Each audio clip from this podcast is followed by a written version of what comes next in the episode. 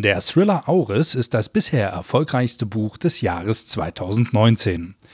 Vincent Cleach hat es nach einer Idee von Sebastian Fitzek geschrieben. Darin versucht eine Podcasterin, die Unschuld eines wegen Mordes eingesperrten genialen akustischen Profilers zu beweisen. In außergewöhnlichen und stark nachgefragten Buchlesungen stellt Vincent Cleach Auris derzeit im ganzen Land vor. Was ist da los? Hegel gesteht einen absolut brutalen Mord, der überhaupt nicht zu ihm passt, weil das einfach ein Genie ist. Wir haben ihn gerade kennengelernt. Der Typ hat ein IQ äh, wie, wie, ein Hochhaus, ähm, ist seit ewigen Zeiten Arzt, der ist Psychologe, Berater der Polizei, mit allen Wassern gewaschen. Warum um alles in der Welt sollte dieser Typ so einen brutalen Mord begehen? Aber er gesteht ihn. In der Folge nimmt er sich den besten Rechtsanwalt Berlins. Geld hat er ohne Ende, Diplomaten so Sohn hat ein Vermögen, kann sich das leisten, nimmt sich den besten Rechtsanwalt. Und was macht dieser beste Rechtsanwalt Berlins? Er plädiert auf gar nichts. Er sagt, schuldig im Sinne der Anklage, zwei Verhandlungstage, äh, lebenslang Sicherungsverwahrung. Der Prozess findet unter Ausschluss der Öffentlichkeit statt. Man vermutet wegen der Sicherheitsstufe von Hegel bei der Polizei.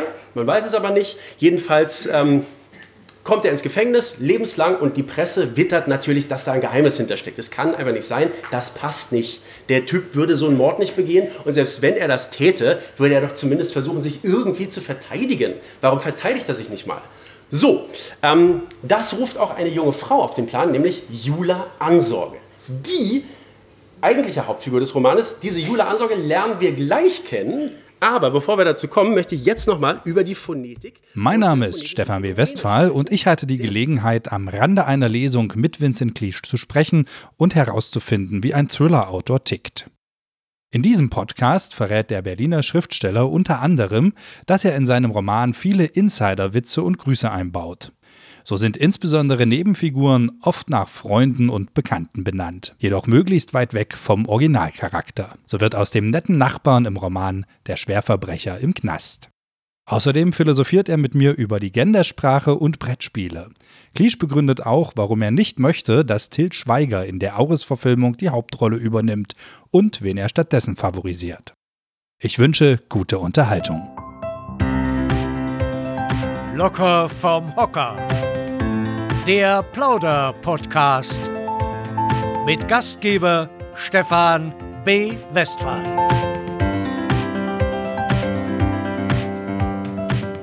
Hallo, Vincent. Hallo, lieber äh, Stefan. Ja, sagen wir eigentlich du, ja? Ja, wir sagen du. Okay, dann fangen wir jetzt nochmal an. Hallo, Vincent. Hallo, Stefan. So, locker vom Hocker. Du darfst heute auf meinem Hocker hier Platz nehmen. Äh, und ich war ja gestern bei deiner Lesung und du bist ja tatsächlich sehr locker. Wie machst du das? Also normalerweise stellt man sich ja Autoren doch so ein bisschen introvertiert und, und, und nur nicht mit Menschen. Man stellt sich tatsächlich Autoren und auch Lesungen äh, in der Regel sehr langweilig vor. Und das geht ja äh, wahrscheinlich auch zurück auf diesen Sketch von Loriot damals. Krawel, Krawel, die Älteren werden das noch kennen, indem er so eine super langweilige, steife Dichterlesung äh, parodiert. Äh, und das war auch immer mein Bild von einer Autorenlesung, dass das einfach langweilig ist. Da sitzt einer und liest einfach vor. Äh, und genau deswegen mache ich das nicht. Ich lese relativ wenig vor, nur wenige spannende Passagen und dann spreche ich einfach über das Buch. Und du hast es ja tatsächlich richtig aufgepimpt mit äh, akustischen Experimenten und Co., was ja dann auch wieder zum Buch passt. Also Auris, äh, wer es noch nicht gelesen hat, handelt ja von einem, äh, oder, oder erzähl selber ganz kurz in einem Satz, Auris. Du wolltest jetzt nicht phonetischer Forensiker Ja, sagen. ich habe hab Angst gehabt, dass ich, dass ich mich total verhasple, aber forensischer Phonetiker. Ich weiß auch immer nicht, ist es jetzt der forensische Phonetiker oder das ist der phonetische Forensiker? Das, das ich war jetzt. Ich glaube, es ist ein forensischer Phonetiker. Ja. Genau, denn das, was er ist, ist Phonetiker und das, was er macht, macht er forensisch. Also ein ja. forensischer Phonetiker, der ermittelt mit dem Gehör, also mit akustischen Signalen. Gutes Beispiel sind Erpresseranrufe, die äh, von der Polizei aufgenommen werden. Später wird ein Verdächtiger festgenommen und man muss jetzt feststellen, ist dieser Verdächtige derjenige, der den Erpresseranruf vorgenommen hat. Da kommen solche phonetischen Forensiker und nicht forensische Phonetiker zum Einsatz, die dann diese Sprecherprobe des Verdächtigen mit der, mit der Aufnahme des Erpresseranrufs abgleichen und dann äh, mit einem Wellen, mit einem Wellenspektrogramm auf ihren Computern tatsächlich gerichtssicher, also wirklich rechtssicher beweisen können, dass das der Sprecher war oder eben auch ausschließen können, dass es nicht gewesen ist. Spannendes Berufsfeld. Klingt jetzt vielleicht gerade an diesem Beispiel ja. nicht so wahnsinnig spannend, aber in Auris ist es dann doch interessant, weil wir da einen Phonetiker haben, der äh, einfach eine geniale Begabung hat und der ganz, ganz verblüffende und sehr, sehr überraschende äh, Dinge schlussfolgern kann aus kleinsten Tonschnipseln mhm. und einzelnen Wörtern. Aber eigentlich geht's ja gar nicht um ihn. Also schon, weil, weil, weil er soll ja oder hat ja offenbar einen Mord begangen, einen ganz brutalen Mord. Und es gibt eine Journalistin, die da nicht so ganz dran glaubt und ihn dann versucht, äh, aber er will das gar nicht. Aber mehr, mehr wollen wir jetzt, glaube ich, auch gar nicht das hast du im Grunde schon ganz gut zusammengefasst. Dieser geniale Phonetiker gibt zu, einen brutalen Mord begangen zu haben, lässt sich, äh, ohne sich groß verteidigen zu lassen, lebenslang verurteilen. Eine junge Journalistin, Jula Ansorge, glaubt, dass da was faul sein muss, weil das einfach nicht sein kann, dass so ein Genie so einen blödsinnigen Mord begeht und sich dann noch nicht mal irgendwie verteidigt. Kann einfach nicht sein. Sie glaubt, der ist unschuldig. Sie glaubt, da steckt ein tieferes Geheimnis dahinter, möchte ihm helfen, findet auch erste Spuren, die ihn entlasten könnten und stößt allerdings auf Granit. Sie beißt auf Granit. Er sagt nämlich ganz klar, über seinen Rechtsanwalt lässt er ausrichten aus dem Gefängnis, ich will nicht, dass mir hier jemand hilft, ich will im Gefängnis bleiben, lasst mich mit eurer Hilfe bitte in Ruhe außergewöhnliche Startsituation, denn welcher lebenslang Verurteilte will schon unbedingt im Gefängnis bleiben? Was ist da los? Diese Frage möchte nun die Hauptfigur Jula klären und dabei passieren dann einige nicht vorhersehbare Dinge und am Ende muss sie das Rätsel lösen, weil sonst hätte das Buch keinen Sinn. Sonst hätte das Buch keinen Sinn. Und Jula hätte eben auch ernsthafte Probleme. Das Leben von nahestehenden Menschen gerät in Gefahr. Sie muss das Rätsel lösen. Sie hat gar keine andere Wahl. Es ist ein Wettlauf gegen die Zeit, wie sich's für einen spannenden Thriller gehört. Was, was würdest du machen, wenn du lebenslang Zeit hast? Also wenn wir jetzt mal sagen, jeder hat ja lebenslang Zeit, ne? Wir haben alle so lange Zeit, wie wir noch leben und danach haben wir dann keine mehr. Also wenn ich jetzt im Gefängnis säße, meinst ja, du? Ja, so, so. Wenn ich lebenslang im Gefängnis säße, würde ich wie wahrscheinlich jeder andere auch, mich erstmal arrangieren mit der Situation. Ich glaube, das ist ganz wichtig. Man würde ja sonst wahnsinnig werden. Man, man stellt sich darauf ein, okay, das ist jetzt hier mein, meine Welt, dieses Gefängnis. Die Leute, die hier mit mir sitzen, das sind jetzt halt meine Bekannten. Und die Wärter sind jetzt eben meine Wärter, äh, die heißen ja nicht Wärter, die Justizvollzugsbeamten. Kriege ich Ärger, wenn ich Wärter sage.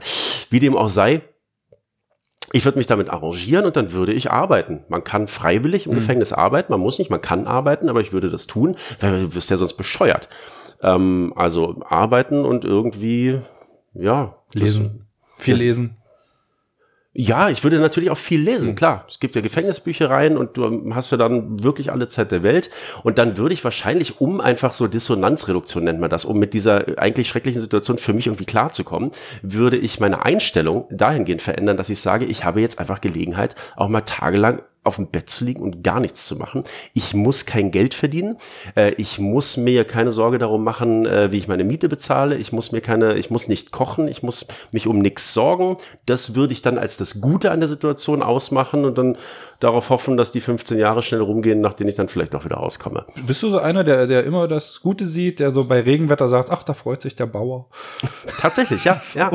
Tatsächlich äh, versuche ich in jeder Situation das Gute zu sehen, in jeder Situation auch die Chance zu sehen, die sich äh, aus ihr bietet, ähm, weil ich grundsätzlich konstruktiv und optimistisch bin.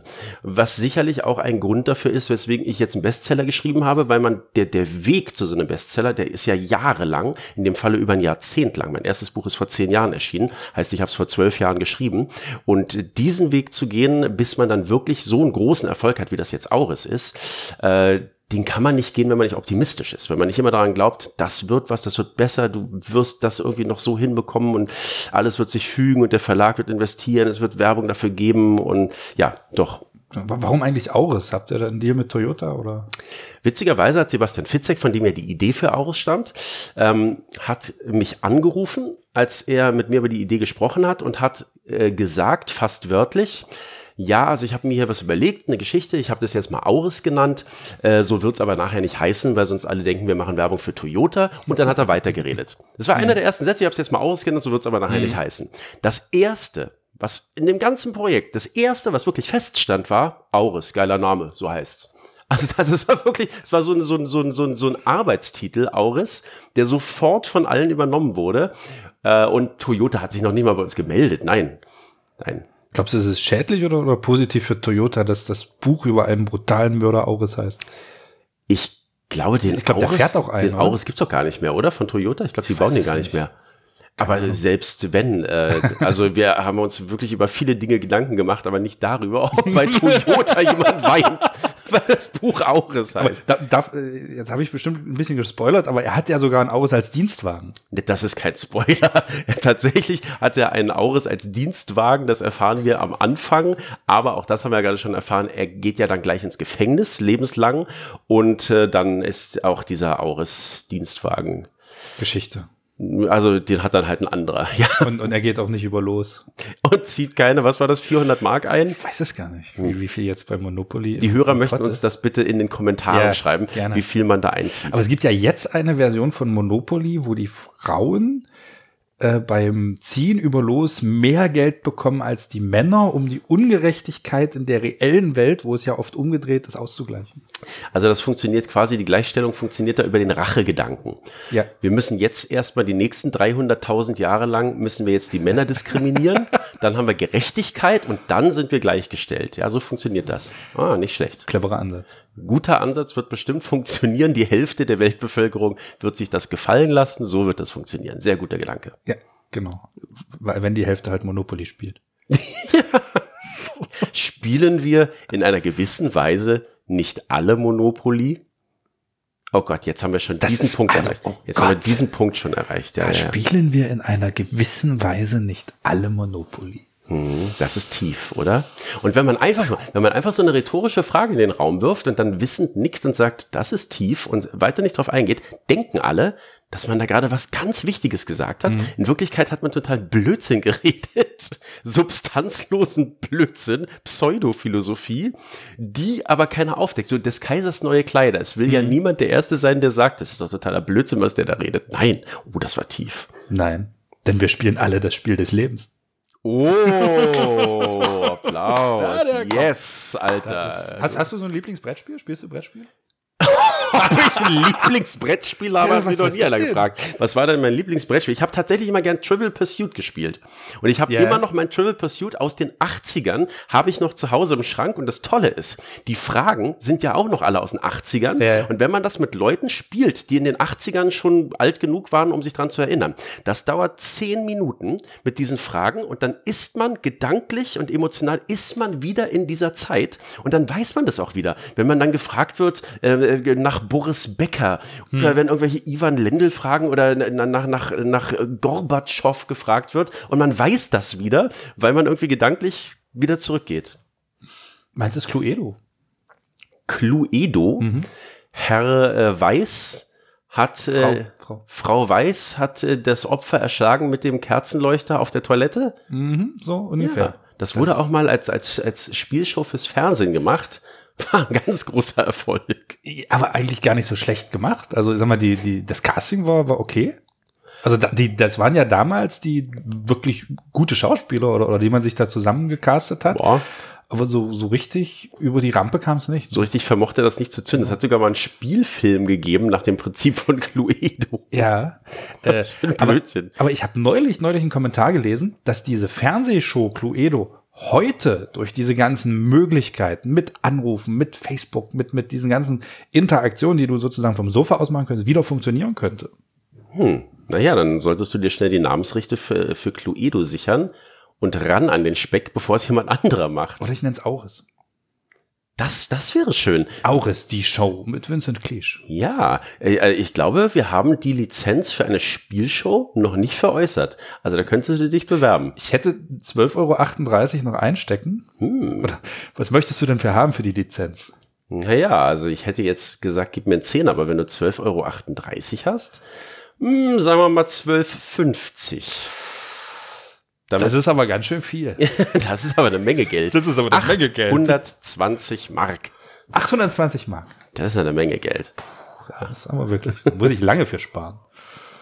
Da muss eine alte Frau lange für stricken. Wie lang? Wie lang muss eine alte Frau eigentlich stricken? Für welchen Geldbetrag? Ist das jemals irgendwie validiert worden? Eine alte Frau muss 20 Minuten stricken für welchen Geldbetrag? Also wie lange muss denn eine? Und warum? Warum ist eine alte Frau? kein- Ich meine, eine alte Frau ist kein D-Zug. Das weiß ich. Ja. Warum? Warum muss man auf sowas hinweisen? Ich glaube, wir, wir verwenden hier Redensarten, die unsere Hörer überhaupt nicht mehr kennen. Glaube, da muss man schon. aber vielleicht sollten wir sie einfach wieder einführen und ein bisschen erklären. Ja, aber nicht so schnell. Eine alte Frau ist ja kein D-Zug. Ja. Was ist Was das ist für ein blödsinniger Spruch? Ich habe nie da. D-Zug, das war mal die eine Million Euro Frage bei Wer wird Millionär, Ja. als die Sendung ganz neu war. Es war, glaube ich, die erste eine Million Euro Frage, die gestellt wurde, aber nicht beantwortet. Ein Durchgangszug. Durchgangszug, genau, ein Durchgangszug, genau. Ja. weil man eben komplett durchlaufen kann. Genau, mein, mein Opa ist, ist damals bei der Bahn gewesen. Hm. Der war bestimmt auch mal am D-Zug. Aber geht ja hier nicht um meinen Opa heute. Nein, wir haben uns ja gerade ein bisschen verloren. Kommen wir doch wieder zurück Komm, zu, kommen wir wieder zurück wir zu, zu locker vom Hocker, warum du so locker bist. Hallo. Äh, hallo, ja. Herzlich willkommen. Äh, wie, wie, wie wird man, also du bist ja wirklich, bist du wirklich so locker oder bist du das jetzt nur so in Interviews und bei den Lesungen und ansonsten eher doch so ein bisschen nachdenklich? Oder gehst du wirklich so offen und, und offenherzig durch die Welt? Also ich kann in verschiedenen Situationen auch sehr spießig sein, aber wirklich nur in wenigen Situationen. Also es gibt schon so Sachen, die mir dann auch wichtig sind. Also ich, Umgangsform zum Beispiel. Ja. Ich, ich könnte ausrasten, wenn im Jahr 2019 immer noch Menschen einfach nicht raffen, dass man auf einer Rolltreppe rechts steht und links freilässt. Das ist immer wieder stehen die Leute diese Rolltreppe voll und da werde ich dann zum Spießer. Da stehe ich auf dieser Rolltreppe und denke, was, was, was raffen die denn nicht daran, diese scheiß linke Spur freizulassen? Also da bin ich, da bin ich dann wieder überhaupt nicht locker. Aber bei so Kleinigkeiten, bei Kleinigkeiten, bei denen ich nicht verstehe, warum Menschen sich asozial verhalten, das kann ich nicht ertragen. Asoziales Verhalten. Da, da werde ich Prinzipienreiter und spießig, aber ansonsten, nein. Ansonsten, man, man kann mich zum Beispiel auch nicht beleidigen. Also es ist, glaube ich, dreimal, es ist dreimal in meinem Leben jemandem gelungen, also drei verschiedene Menschen gelungen, mich wirklich zu beleidigen. Das Problem ist, wenn mich jemand absichtlich beleidigen will, ist er schon zum Scheitern verurteilt, weil es ja seine Motivation ist, mich zu beleidigen. Damit kann es schon gar nicht mehr klappen. Man kann mich nur beleidigen, wenn man es eigentlich gar nicht vorhat und man mit einer Äußerung nur erkennen lässt, wie beleidigend man von mir denkt. Und das ist bisher drei Menschen nur gelungen. Möchtest du ein Beispiel nennen oder ist das zu intim? Doch, ich habe mal in einem Restaurant gearbeitet. Ja. Und da war ein Gast, ein Typ, der mehrere Schuhgeschäfte in Berlin betrieb. Wir denken da die Älteren noch an Al Bundy. Es war ein Ja, ja. Und der hatte so ein bisschen Geld. Das war jetzt kein Multimillionär, aber er war ein bisschen vermögend. Der hatte einen, einen Mercedes und der stand auf dem Parkplatz und da hatten wir eine Schranke. Für diese Schranke brauchte man eine Münze. So. Und er war mit seinem Sohn da und er sagte, ja, wir bräuchten bitte zwei Marken für die Schranke. Wir sind mit zwei Autos da. Ja, ich hatte aber nur noch eine Marke und habe gesagt, die Schranke ist lange genug offen. Die geht so für 20 Sekunden hoch. Da kommen sie beide durch. Da sagt er, was ist, wenn mein Auto dabei beschädigt wird? Sage ich, wenn da ihr Auto beschädigt wird, dann bezahle ich das. Guckt er mich an und sagt, mein Auto können Sie gar nicht bezahlen. Das war teuer. Das war eine Beleidigung. Der hat mich beleidigt und ich habe nie wieder in diesem Schuhgeschäft irgendwas gekauft. Gibt's das Schuhgeschäft noch? Wittstock. So, jetzt, Jetzt hast ich- du's gesagt? Jetzt habe ich es gesagt. Na toll. Und ich habe nicht gesagt Arschloch. Das habe ich nicht gesagt. Jetzt ist die Klage auch raus. Anzeige ist raus. Und das ist übrigens auch was, was mich wahnsinnig macht. Die, die, das Machtinstrument des kleinen Mannes, die Anzeige. Heutzutage, kriegst du es auch mit, jeder Idiot zeigt jeden Menschen wegen jeder Kleinigkeit an. Das ist auch so eine Pest, die grassiert. Unser gesamtes Justizsystem, ich war vier Jahre lang Schöffer am Landgericht, Ja. ähm, das gesamte Justizsystem ächzt darunter, dass jeder Idiot seinen Nachbarn wegen jedes Mist sofort anzeigt. Anzeige ist raus, ist immer das erste Wort. Weißt du, an was mich Nachbar anzeigt, erinnert? Na, Maschendrahtzaun. noch und doch Knallerbsen. Doch Knallerbsenstrauch. Das war so, so, ich glaube, und wenn du dabei, kannst du, kannst du, kann man da kann man da als Chef gar nicht ernst bleiben, wenn da so einer, ja, der sein Knallerbsenstrauch, der wächst bei mir in Maschendrahtzaun. Ich werd doch da sein, Mädel. Gü. Ich glaube, als Richter, weil das war ja damals Richterin Barbara Salesch und das waren die frühen Folgen, in denen das noch echte Streitigkeiten Ja, waren, in denen sie also so als, als Schiedsrichter Als fungiert hat. Ja. Und ähm, diese Frau, das war ja noch echt, später wurde es dann inszeniert. Ja. Und ich glaube, als Richterin hat sie da überhaupt nicht drüber lachen können, weil sie wahrscheinlich den lieben langen Tag sich genau mit solchen Sachen auseinandersetzen muss. Weil, denn, denn das ist es doch. Warum kommt denn das Rechtssystem so langsam voran und alles schleift immer nur, weil die Gerichte und Staatsanwaltschaften sich permanent mit irgendwelchen Maschendrahtzäunen beschäftigen müssen. Anzeige ist raus, ich verklage sie wegen jedes Mist. Anstatt mal miteinander zu reden, äh, oder mal zu sagen, Entschuldigung, das ist mir so rausgerutscht, äh, ja, ist nicht so schlimm. Stattdessen wird eine Anzeige erstattet. Möchtest du dich jetzt bei Herrn Wittstock noch entschuldigen in dem Moment? Ich habe Also- hab nicht von Herrn Wittstock geredet. Ach so. Du hast einfach nur so, Ich würde niemals über Herrn Wittstock reden, dessen Auto ich mir nicht leisten kann. okay. Gut. Äh, wechseln wir doch ganz spontan das Ja, Thema. Ne? Locker ist abgehakt. Jetzt Ja. kommen, äh, wir sitzen auf die, unseren gemütlichen Locker vom Hocker hockern. Ich glaube, das könnte irgendwann, wenn, wenn dieser Podcast so durch die Decke geht, dann, dann gibt's sie auch bei Ikea. Die locker vom Die Hocker, Locker Hocker? vom Hocker hocker. Ja, aber nur wenn es in den 80er Jahren durch die Decke geht, dann wird es wahrscheinlich bei Ikea diese lockeren Hocker gehen. Hast, hast du so ein Möbelstück, wo du besonders gern drauf sitzt? Ja, und zwar handelt es sich dabei um einen Sessel aus dem 19. Jahrhundert, also 1800 irgendwas, muss ich mal überlegen, ähm, äh, aus dem Hause meines Vaters. Habe ich mitgenommen, äh, nachdem er gestorben war oder bevor er gestorben war.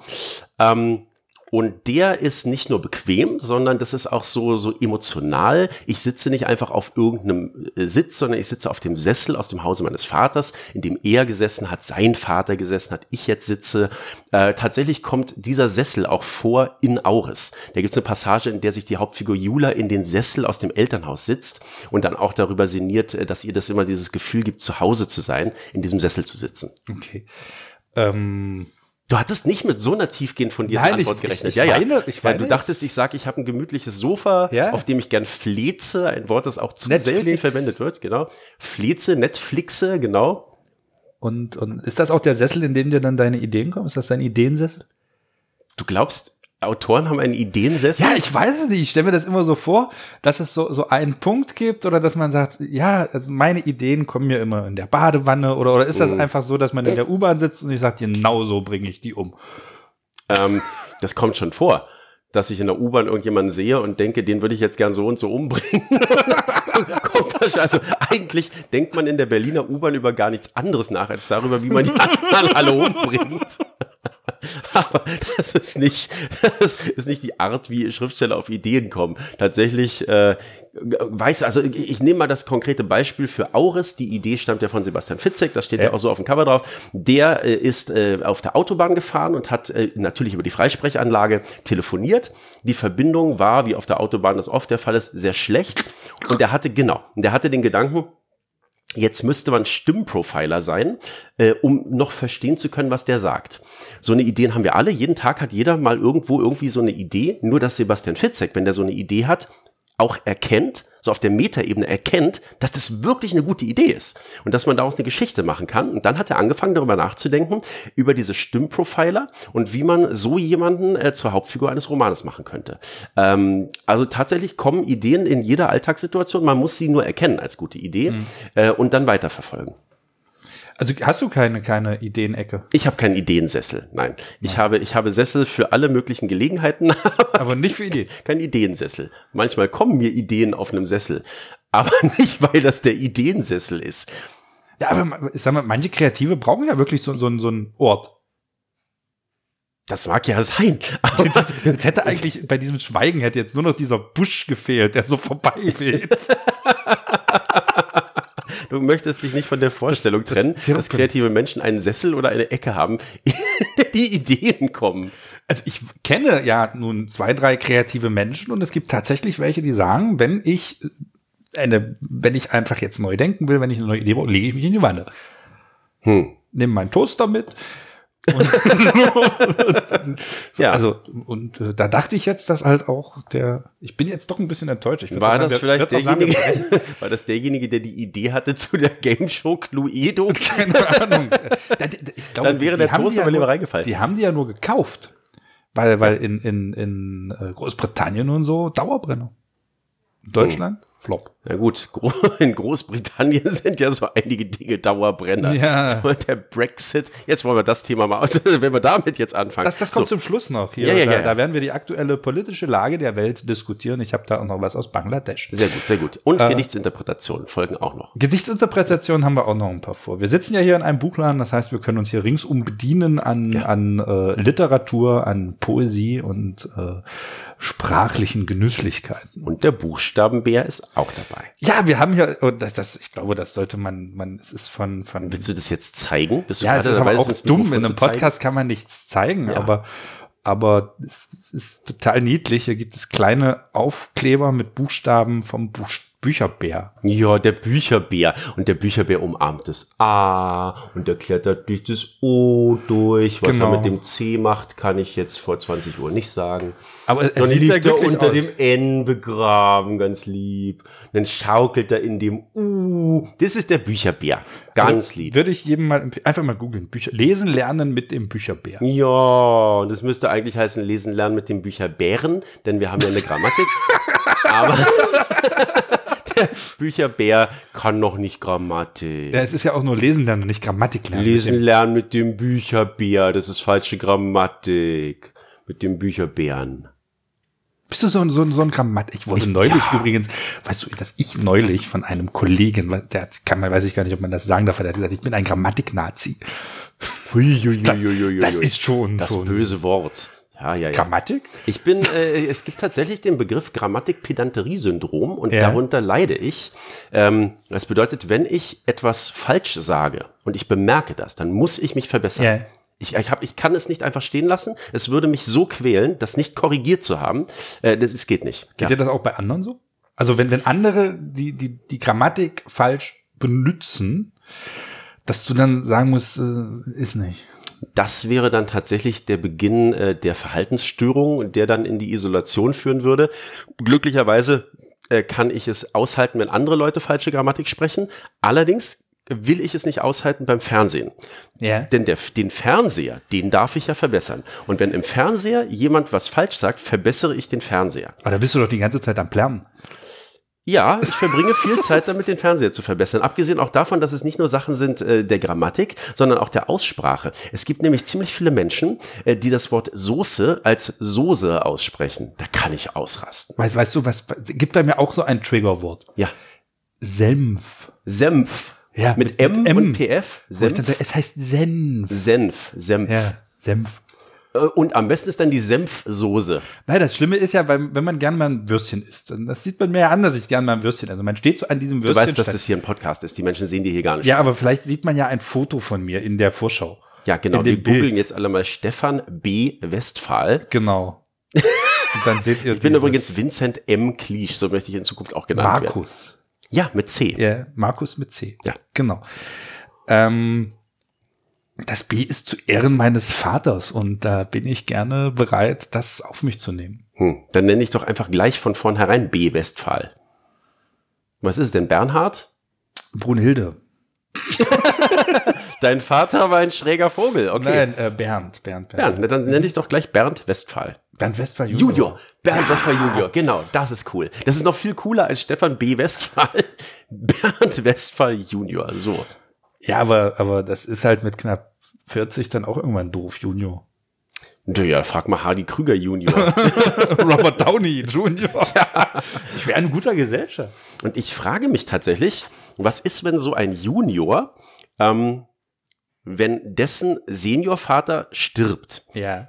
Endet dann das auch gar- Junior? Weiß ich nicht. Und wenn der jetzt einen Sohn hat, wird dann der vorherige Junior, wird der dann zum Senior und der Sohn wird dann zum Junior? Oder zum Mini-Junior. Oder gibt es noch eine kleinere Form? Also sagen wir mal, der Opa ist Peter Müller Senior, der Sohn ist Peter Müller Junior. Was ist jetzt der Enkel? Peter Müller Trainee? ich weiß es nicht. Wir müssen eine Form finden, wie der, wie der Junior des Juniors heißt. Okay, Vincent M. Äh, Ja, das sollten wir, wir diskutieren. Wie heißt der Junior vom Junior? das Schöne ist, wir können jetzt alles diskutieren, weil bis zu diesem Zeitpunkt des Podcasts haben bereits alle abgeschaltet. Glaube ich nicht. Weil, weil witzigerweise sind ja, ja äh, Podcasts werden auch gerne durchgehört. Hm. Und Die laufen neben, neben dem Backen her, oder? Autofahren, Ja. Backen. Mein Gott, muss das eine triste Autofahrt sein, auf der man sich unser blödes Gelaber anhört.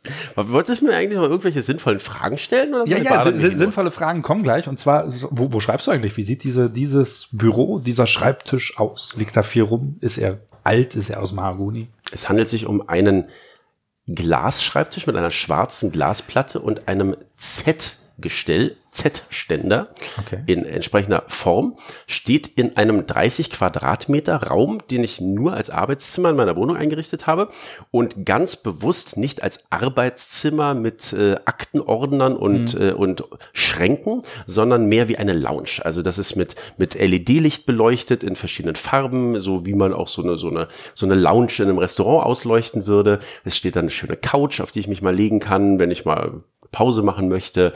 Ähm, Die Denke-Couch.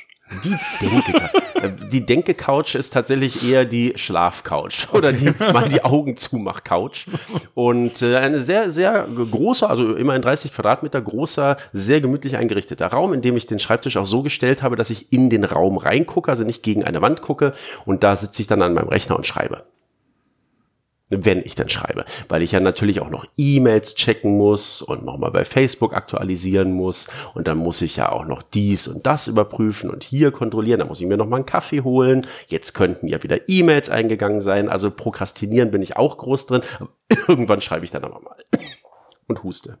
Ja, ist ja, Eigentlich huste ich überwiegend. So. der muss auch raus. Ja, ja, ja, ja, ja. Ja. Ich würde dich gerne ein bisschen mit auf eine Zeitreise nehmen. Oh. Ja, zurück in die Zukunft. Oder wie man es auch nennen mag. Wenn ich jetzt mal mir den, den kleinen Vincent vorstelle. Mua. Ja. Wer hat dem immer Geschichten vorgelesen? Ach du Schande, ey, jetzt wird's ja übel. Hat mir überhaupt jemand Geschichten vorgelesen? Oder musstest du die dir schon immer selbst ausdenken? Äh, Ich habe mir tatsächlich wirklich immer schon Geschichten ausgedacht. Äh, Das ging so weit, dass ich auf Klassenfahrten in der Grundschule Gruselgeschichten tagsüber geschrieben habe. Und dann haben wir alle uns abends versammelt in einem der Zimmer äh, mit der Lehrerin. Und dann habe ich immer vor dem Schlafengehen eine meiner Gruselgeschichten vorgelesen. Und ich habe eine Zeit lang auf meiner Lesetour das gemacht, dass ich so eine Gruselgeschichte, die ich mit zwölf geschrieben habe, dann vorgetragen habe und auch analysiert habe, was ich da so dramaturgisch vielleicht hätte besser machen können. Und das war dann immer sehr lustig. Weil tatsächlich äh, war schon erkennbar, äh, dass der kleine Vincent gern schreiben wollte und gern Geschichten erzählen wollte, es aber noch nicht so richtig gut konnte. Also die Geschichte, die ich vorgelesen habe, hatte einen Helden, einen Geisterjäger, der natürlich an John Sinclair angelehnt war, was damals die beliebten Hörspielkassetten für Kinder waren. Ähm, und dieser Geisterjäger in dieser Geschichte ist eine absolute komplette Niete, dem nichts gelingt. Dem fällt seine Waffe runter, der, der, der, der äh, verpennt irgendeinen Mord, kommt zu spät, äh, muss sich von seinen Kollegen am Ende retten lassen. Das ist eine totale Null, das ist ein kompletter Nullheld, aber das war meine Hauptfigur. Also da äh, heute gehe ich dramaturgisch ein bisschen äh, geschickter ran. Was genau hast du damals darin verarbeitet? Ich glaube, dass es gab damals äh, so einen Vorläufer eines Podcasts und da gab es einen Typen, der hieß äh, Richard B. Südfall äh, und der hat bekloppte Fragen gestellt. danke, danke. äh, ja. Äh, Schulaufsätze. Kannst du dich da noch so dran erinnern? War das deine Welt oder fandest du das Das war meine Welt. Nein, die Schulaufsätze waren das Schönste, was es gab. Und äh, es war dann auch so, dass wir mal Hausaufsätze schreiben sollten. Mhm. Äh, also quasi, wir bekamen ein Thema, sollten das zu Hause schreiben, dann wurde das benotet. Das haben die Lehrer gemacht, äh, damit wir mal eine gute Zensur bekommen, weil ja klar war, dass wenn die Kinder das zu Hause machen, dass sie da Hilfe haben. Und das war auch okay. Also es war quasi so ein kleiner Bonus. Ähm, und da bin ich von mehreren Klassenkameraden damals beauftragt worden, als Ghostwriter denen ihre Aufsätze zu schreiben. Und ähm, später, als wir dann die Schule verlassen haben, habe ich das meinem Lehrer, meinem Deutschlehrer erzählt und der hat vor Glück gestrahlt, weil ich natürlich sein Lieblingsschüler war. Ich war halt immer schon für so einen Deutschlehrer, war ich schon ein toller Schüler, weil ich wirklich interessiert war daran, immer tolle Aufsätze geschrieben habe. Und der war so glücklich, weil er nämlich zum einen endlich die Gewissheit hatte, dass diese beiden Schülerinnen, für die ich da mitgeschrieben hatte, dass die diesen Aufsatz nicht geschrieben hatten. Das war ihm klar, das konnte nicht gewesen sein. Und er wusste aber auch, dass sein Lieblingsschüler die geschrieben hat. Und dann hat er noch erzählt auf seiner eigenen Pensionierungsfeier, da war ich dann noch eingeladen, dass ich der einzige Schüler bin, der es jemals geschafft hat, bei ihm in einem Aufsatz drei Einsen zu schreiben. Da tatsächlich war ich da als Ghostwriter tätig. Ach so, ja, Ja, weil es ja der, genau, die, dieselbe genau, Story war. richtig. Ja, okay. Naja, Das so- heißt, so- ja, naja, so- gut, also diesel, dasselbe Thema. Aber drei drei verschiedene verschiedene- Ge- Interpretationen, ja. Geil. Würdest du das heute auch noch machen, Ghostwriter? Äh, in gewisser Weise bin ich ja. Ich arbeite ja mit Sebastian Fitzek mhm. gerade zusammen, aber ich bin dann natürlich eben kein Ghostwriter, sondern einfach Autor. Das ist ja nochmal ein Unterschied. Nein, Ghostwriter äh, eigentlich eher nicht. Nein, nein. Dafür habe ich genug eigene Geschichten zu erzählen. Nee. Ist ja auch viel besser. Das ist, Ghostwriter kann natürlich eine sehr interessante Sache sein für Autoren, die äh, auf diese Art und Weise natürlich an viel interessantere Stories rankommen. Also wenn jetzt, sagen wir mal, ein großer Staatsmann hm. äh, jetzt sagt, ich möchte äh, meine, mein, mein Leben aufschreiben, äh, mein politisch bewegtes Leben aufschreiben, ich bin aber kein Autor, ich nehme mir jetzt einen Ghostwriter, äh, die ja übrigens auch immer genannt werden auf dem Cover. Hm. Das steht ja schon dann drauf, dass das ein Ghostwriter geschrieben hat. Dann ist das eine interessante Sache, aber ist nicht mein Ding, nein. Also gibt jetzt nicht, wo du sagst, wenn mich jetzt äh, XY fragt, schreib mal mein Leben. Das hängt davon ab, wer da ankommt. Also kann schon sein, dass jetzt, äh, wenn Donald Trump zu mir kommt, na gut, da ist man ja schnell mit fertig. Da malt man, da malt man einen Bären und ein paar Sterne und ganz viele Dollarzeichen und setzt dem Bären so eine Krone auf, König der Welt und dann passt's. Ja. ja. Vielleicht bringen wir das raus. Die nicht lizenzierte Biografie von Donald ja, Trump. Oder dass du halt Biografien in einer Karikatur zusammenfasst. Ja. Dann müsstest du aber zeichnen können. Mm, ja, das ist ein Problem. Das heißt, du bräuchtest einen Ghostzeichner. ich wiederum müsste dann untervermieten. Yeah. Das, das wäre doch was. Ghost, Ghostwriter, Ghostwriter. Ich nehme den Ghostwriter-Job an und gebe ihn an jemand anderen weiter, der den wiederum für mich erledigt. Nicht schlecht. Ja. Da gibt's, äh, das erinnert mich an eine, eine Geschichte von Kishon. Oh. Mit einer Pralinschachtel, die, die jemand verschenkt und, oder jemand bekommt eine Pralinschachtel geschenkt. Ja. So, so fängt sie an und verspürt irgendwann Hunger auf Pralinen und öffnet diese Schachtel und da drin ist aber schon alles schlecht und verschimmelt. Und er verfolgt den Weg dann zurück, dass im Prinzip er vor Jahren genau diese Schachtel schon jemanden geschenkt hat und jetzt quasi zurückbekam. Ja, wieder angekommen das, ist. Ja. Äh, das, Typischer Kishon, ja. Das wäre wär, ja so ähnlich, weil vielleicht schreibt er am Ende die Geschichte ja dann auch selbst ohne Der Typ, merken. der sie in Auftrag gegeben hat, genau, dass das dann, dann am Ende doch wieder bei ihm landet. genau. Das, das gehen wir bei nächster Gelegenheit an. Hast du noch irgendwelche Fragen vorbereitet oder badern wir nur so ins Grüne? Äh, nein, ich habe ja tatsächlich ja. hier so, so ein bisschen was äh, aufgeschrieben. Ja, wie, wie bist du denn jetzt überhaupt dann zu Krimis gekommen? Also, meine jetzt, jetzt, du wirst ja in der Schule jetzt nicht jede Interpretation von Goethe als großen Thriller angelegt haben. Ähm, tatsächlich nicht. Ähm, und ich wollte auch, als ich angefangen habe, mit 15 angefangen habe, so zum ersten Mal ein Buch zu tippen auf einer mechanischen Schreibmaschine, sollte das lustig sein. Also mhm. sollte erst in die lustige Richtung gehen.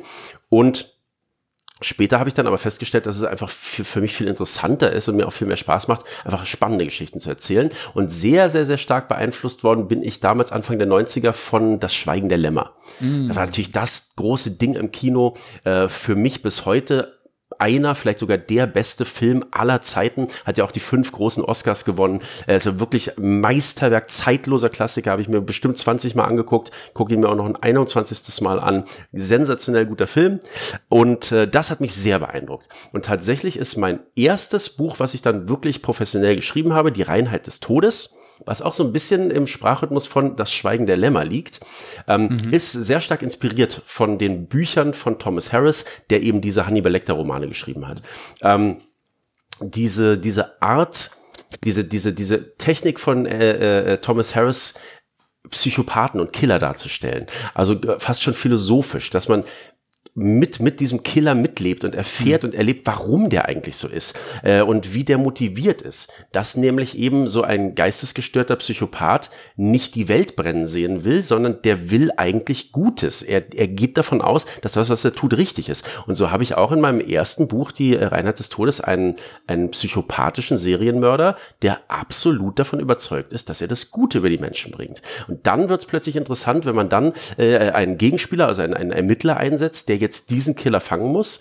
Wettlauf gegen die Zeit und äh, sich das Ganze dann dramaturgisch zuspitzt. Das finde ich einfach selbst sehr spannend, sehr interessant und mich interessieren äh, auch die, die Geschichten dieser Psychopathen. Also warum ist denn der so? Was hat der erlebt in der Kindheit? Was, welche traumatischen Erlebnisse haben ihn zu dem mhm. gemacht, was er heute ist? Und was ist sein eigentlicher Wunsch? Was will der? Denn letztlich will der Psychopath, jedenfalls in meinen Geschichten, sich selbst, seine Seele und seine, seine, seine, äh, seine Vergangenheit heilen. Er will alles wieder in Ordnung bringen, was schiefgelaufen ist. und muss dabei natürlich tragisch scheitern. Und äh, als ich den, den Killer in meinem ersten Buch habe sterben lassen, das ist jetzt ja kein Spoiler, weil natürlich so ein Killer am Ende verlieren muss. Also als ich den habe sterben lassen, habe ich tatsächlich vom Rechner geweint. Mir ist eine Träne gelaufen, weil ich so mitgelitten hatte mit diesem armen Menschen, der letztlich ein Opfer war und dann zum Täter geworden ist, dass mir der richtig leid getan hat, als der dann gestorben ist. Okay, und das ist, auch das ist ja schon wieder tiefe Philosophie, fast ja. so ein bisschen. Aber ein Autor, der so mit seinen ja. Figuren mitleidet. Findest du, das geht manchmal zu, das kommt manchmal zu kurz? also der, der Hintergrund der, der, gerade auch der Bösen? Ich glaube, dass man äh, äh, da ganz groß den Unterschied erkennen kann an einem guten und einem schlechten Buch. Hm. Äh, wie gut sind die, sind die Figuren geschildert, die Hauptfiguren? Äh, wie weit, äh, was erfahren wir über ihr Leben, ihre Motivation, ihre Hintergründe? Und wenn das schlecht ausgearbeitet ist oder wenn das auch nicht schlüssig ist oder wenn der Leser überhaupt nicht erfährt oder nur unzureichend erfährt oder lieblos erfährt, warum die Figuren handeln, wie sie handeln, dann wird das Buch nicht erfolgreich sein. Das war auch, was wir bei Auris, ich sage immer wir, weil es ja mit Sebastian hm. Fitzek gemeinsam geschrieben habe, was wir bei Auris ähm, unglaublich lang lange gemacht und lange dran gefeilt haben, die Geschichten jeder einzelnen Hauptfigur. Was haben die erlebt? Was ist deren Hintergrund? Wieso sind die, wie die sind? Was wollen die erreichen? Was sind ihre Ziele? Was sind ihre Ängste? Wo überkreuzen die sich? Wo geraten die äh, aneinander? Geraten in Konflikt mit ihren Zielen? Und dann kann ein Buch nur gut werden, wenn der Leser da dreidimensionale Figuren vorfindet, in denen er sich wiedererkennt und mit denen er mitleidet. Wenn der Leser mit der Figur nicht mitgehen will und nicht mit ihr mitleidet, dann wird das Buch nichts. Was mir, was mir gerade durch den Kopf geht, einer der Filme, in denen ich gesagt habe, okay, ich kann die Motivation des Bösen nachvollziehen, äh, und schwupp schon, erfolgreichster Film aller Zeiten. Avengers Endgame. Okay. Weil der Böse will ja eigentlich dafür, dass die, die andere Hälfte des Universums ein vernünftiges Leben hat und nicht äh, quasi in Hunger und Armut und sonst was, will er die Hälfte, die andere Hälfte auslöschen. Mhm.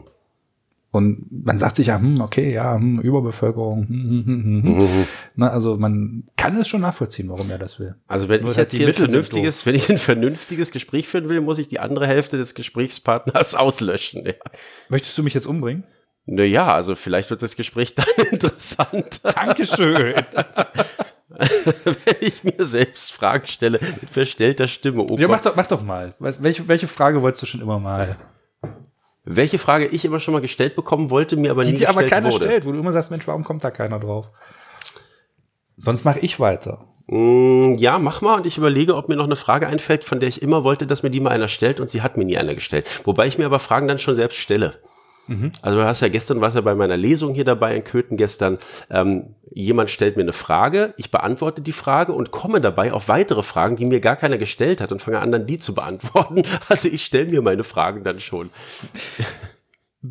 Gut, warum es ausgerechnet die forensische Phonetik, das so rum was glaube ich richtig ist, hast du ja vorhin erklärt, ne? Autobahn, Fitzek und so ja. weiter. Ähm, aber warum ausgerechnet eine Podcasterin? Ganz einfach, weil äh, Auris nicht nur ein Roman ist, sondern auch ein Hörspiel. Mhm. Ähm, von Audible produziert, mit Schauspielern, sehr aufwendig, auch sehr, sehr erfolgreich gewesen. Und es geht in Auris einfach die ganze Zeit ums Hören. Auris, lateinisch das Ohr, ein akustischer Profiler äh, und da braucht es dann eine Figur, die einen Podcast hat. Also es, alles, alles ist immer extrem äh, akustisch in dieser Geschichte. Hörst du selber welche Podcasts oder ist das nicht so dein Medium? Pff, wenig. Wenig. Und wenn du einen hörst, dann, außer meinem natürlich, dann welcher kommt da noch in Frage? Ah, zum Beispiel der von Marian Grau. Geomarian, das, das, hörst du den auch gern? Ich kenne ihn auch, ja. Ich folge ihm auf Instagram, habe ja. auch schon reingehört. Äh, spannende Geschichte. Ganz tolle Geschichte. Jetzt haben wir es angerissen, können wir es ja ganz ja, kurz gern. sagen. Marian äh, ist geboren als kleiner Bruder eines äh, schwerbehinderten äh, älteren Bruders, äh, lebensverkürzend, äh, sehr schwere mhm. Genkrankheit, ist auch nur elf Jahre alt geworden. Und er ist aufgewachsen eben mit diesem Bruder, den er sehr, sehr geliebt hat und auch heute noch sehr liebt. Und er hat nach dem Tod seines Bruders gesagt, jetzt, wo wir quasi reisen können, weil das natürlich mit einem schwerbehinderten Kind nicht ging, jetzt will will er reisen. Und dann hat er als Kind schon angefangen, die Welt zu bereisen, weil es glaube ich in fast 40 Ländern äh, kann man auch verfolgen, seinen Podcast äh, und aber auch seinen, seinen Blog. Und auch bei Instagram und überall findet man den. Geomarian heißt er ähm, und äh, nimmt quasi uns alle äh, in die Welt mit und reist für seinen Bruder. Und wenn er mit seinem Vater reist, haben die ein Ritual, dass sie sogar Haare von seinem verstorbenen Bruder, die der Vater aufgehoben hat, an diesen Orten vergraben, damit der Bruder in gewisser Weise auch an diesem Ort ist. Also ganz, ganz schöne Geschichte, ganz faszinierender, inspirierender Mensch, noch ganz jung, aber sehr klug, mit einem tollen Blick auf die Welt. Äh, und das verfolge ich ganz gern. Das okay. ist so ein Podcast, den ich höre und auch ein Blog, den ich verfolge. Genau. Wenn du jetzt so einen jungen Autor kennenlernst, nimmst du dann auch Kontakt auf? Also sagst dann, hey, hier ist Vincent Cleach, äh, Bestseller-Autor, find deinen Podcast toll, find deine Bücher toll. Dann muss der schon irgendwas haben, was mich jetzt sehr fasziniert. Okay. Also ich, ich werde jetzt nicht, also entschuldige mal bitte, ich kann jetzt nicht irgendwie sagen, ich finde da jemanden gut, dann schreibe ich den Hallo, ich bin ein Bestseller-Autor. Rudi Carell hat das gemacht. Der hat dann angerufen und gesagt, du, deine Sendung fand ich total toll, hat mir gefallen. Ja, Natürlich mit der Rudi Carell. An, an dem Punkt, hallo, ich bin Rudi. Hallo, ich bin Rudi Carell, ich habe die Sendung geguckt. Mir gefallen, ne? Nee, schon, super Sendung, super, kannst du mal zu mir kommen? Okay, so viel, so viel zur Rudi Carell-Imitation. Also an dem Punkt bin ich ja nur noch nicht. Also okay. wenn ich jetzt, wenn ich jetzt äh, nochmal weitere 20 Jahre lang als Bestseller-Autor erfolgreich bin und dann irgendwann äh, im, im älteren Alter dann da sitze und mich dann äh, berufen fühle, äh, nun Mentor zu sein für junge Talente, dann mache ich das vielleicht mal aber im Augenblick würde es doch vielleicht ein bisschen komisch rüberkommen, mhm. wenn ich jetzt irgendwelche Autoren anschriebe und sagen würde, hallo, ich bin Rudi Carell. ich will dich einladen in die Verflexe 7 Show. Aber was ich mich frage, wenn man jetzt so ein, ein, eine Idee entwickelt mit auch so vielen Wendungen und Irrungen und Wirrungen, ja. fängt man dann vorne an und weiß noch gar nicht, was am Ende rauskommt? Oder fängt man mit dem Ende an und weiß eigentlich schon sehr genau, da endet das und legt dann den Weg von hinten fest. Also man hat normalerweise äh, den Anfang und das Ende. Man hat das Rätsel, das am Anfang mhm. der Geschichte steht, und man hat die Begründung, wie sich das Ganze auflösen wird. Und dann plant man den Weg dahin. Also man läuft dann quasi innerhalb des Gatters äh, auf dieses Ziel zu und versucht so viele Kurven und Wendungen wie möglich zu nehmen, damit natürlich der Weg zum Ziel nicht so geradlinig mhm. verläuft.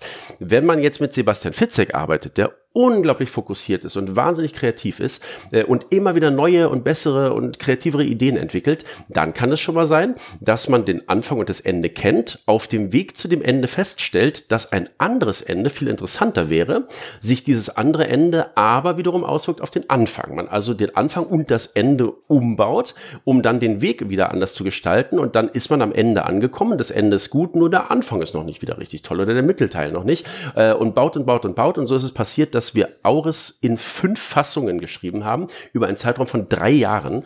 Äh, und die allererste Idee, das allererste Exposé zu Auris, wenn ich mir das jetzt durchlese, lache ich mich kaputt, weil es praktisch nichts mehr zu tun hat mit dem fertigen Roman. So oft haben wir das immer wieder geändert. Gar nichts mehr übrig? Fast nichts mehr. Eine Grundidee, aber Figuren sind hinzugekommen, die nie geplant waren. Figuren, die geplant waren, sind nie aufgetaucht. Äh, die, die, Lösung ist eine völlig andere. Der Weg dahin hat sich tausendmal verändert.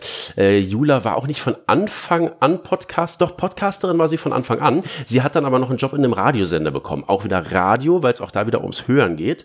Ähm, weil ich nämlich bis zur dritten Fassung Jula nur als Podcasterin beschrieben habe, die einen 14-jährigen Bruder und dessen 18-jährigen Freund um sich rum hat. Und äh, ich dann mal gefragt wurde, äh, ob das denn eigentlich ein ausreichendes soziales Umfeld für so eine Hauptfigur ist äh, und wie die denn eigentlich davon leben kann, einen Podcast zu machen äh, und nur zwei Teenager um sich zu haben. Und plötzlich hatte Jula dann einen Job. Sie hat beim Radio plötzlich gearbeitet. Sie hatte einen Vater, sie hatte eine Mutter, sie hatte einen Freund, sie hatte ein soziales Umfeld. Dann plötzlich ab der vierten Fassung. Hm sind, sind eigentlich diese Namen, wie jetzt zum Beispiel Jula oder so, sind die relativ schnell klar oder feilt man da auch und die heißt halt in der ersten Fassung vielleicht noch Claudia? Also ein einmal vergebener Name wird nur geändert, wenn es dafür wirklich einen wichtigen Grund gibt. Ähm, das haben wir jetzt gemacht beim zweiten Teil diejenigen, das sind ziemlich viele, die auf meiner Website schon mal reingelesen haben in den zweiten Teil von Auris, die finden eine Leseprobe aus dem Buch Aurelia. Das ist ein Baby im zweiten Teil. Dieses Baby verschwindet unter sehr mysteriösen Umständen. Äh, Hegel und Jula müssen diesen Fall klären. Darum geht's im zweiten Teil. Ähm, das Kind heißt Aurelia, weil das Buch Aurelia heißen sollte. Das Buch sollte deswegen Aurelia heißen, weil Aurelia und Auris ein bisschen ähnlich klingt äh, und deswegen diese Ähnlichkeit darstellen sollte. Jetzt haben wir aber entschieden, dass wir den zweiten Teil nicht Aurelia nennen, sondern wir nennen ihn Auris noch mit einem Untertitel, um diese Marke Auris zu behalten. Was ist jetzt passiert? Ich habe fast ein Jahr lang dieses Kind Aurelia geschrieben.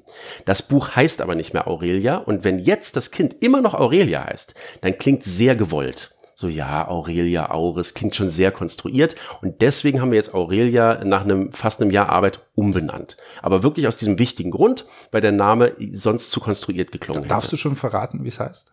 Wie das Buch heißt? Das Kind. Das Kind heißt jetzt Selma. Selma.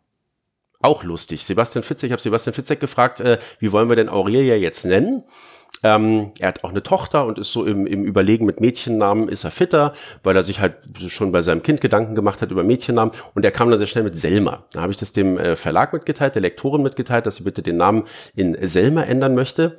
Und sie sagte dann, ach ja, schön, äh, die Tochter von einer äh, äh, nahestehenden Person von mir heißt auch Selma, nach Selma Lagerlöf. Und ich habe ihr dann gesagt, ja, Sebastian Fitzek hat sich allerdings nicht auf die große Literaturnobelpreisträgerin Selma Lagerlöf bezogen, sondern auf Selma Hayek.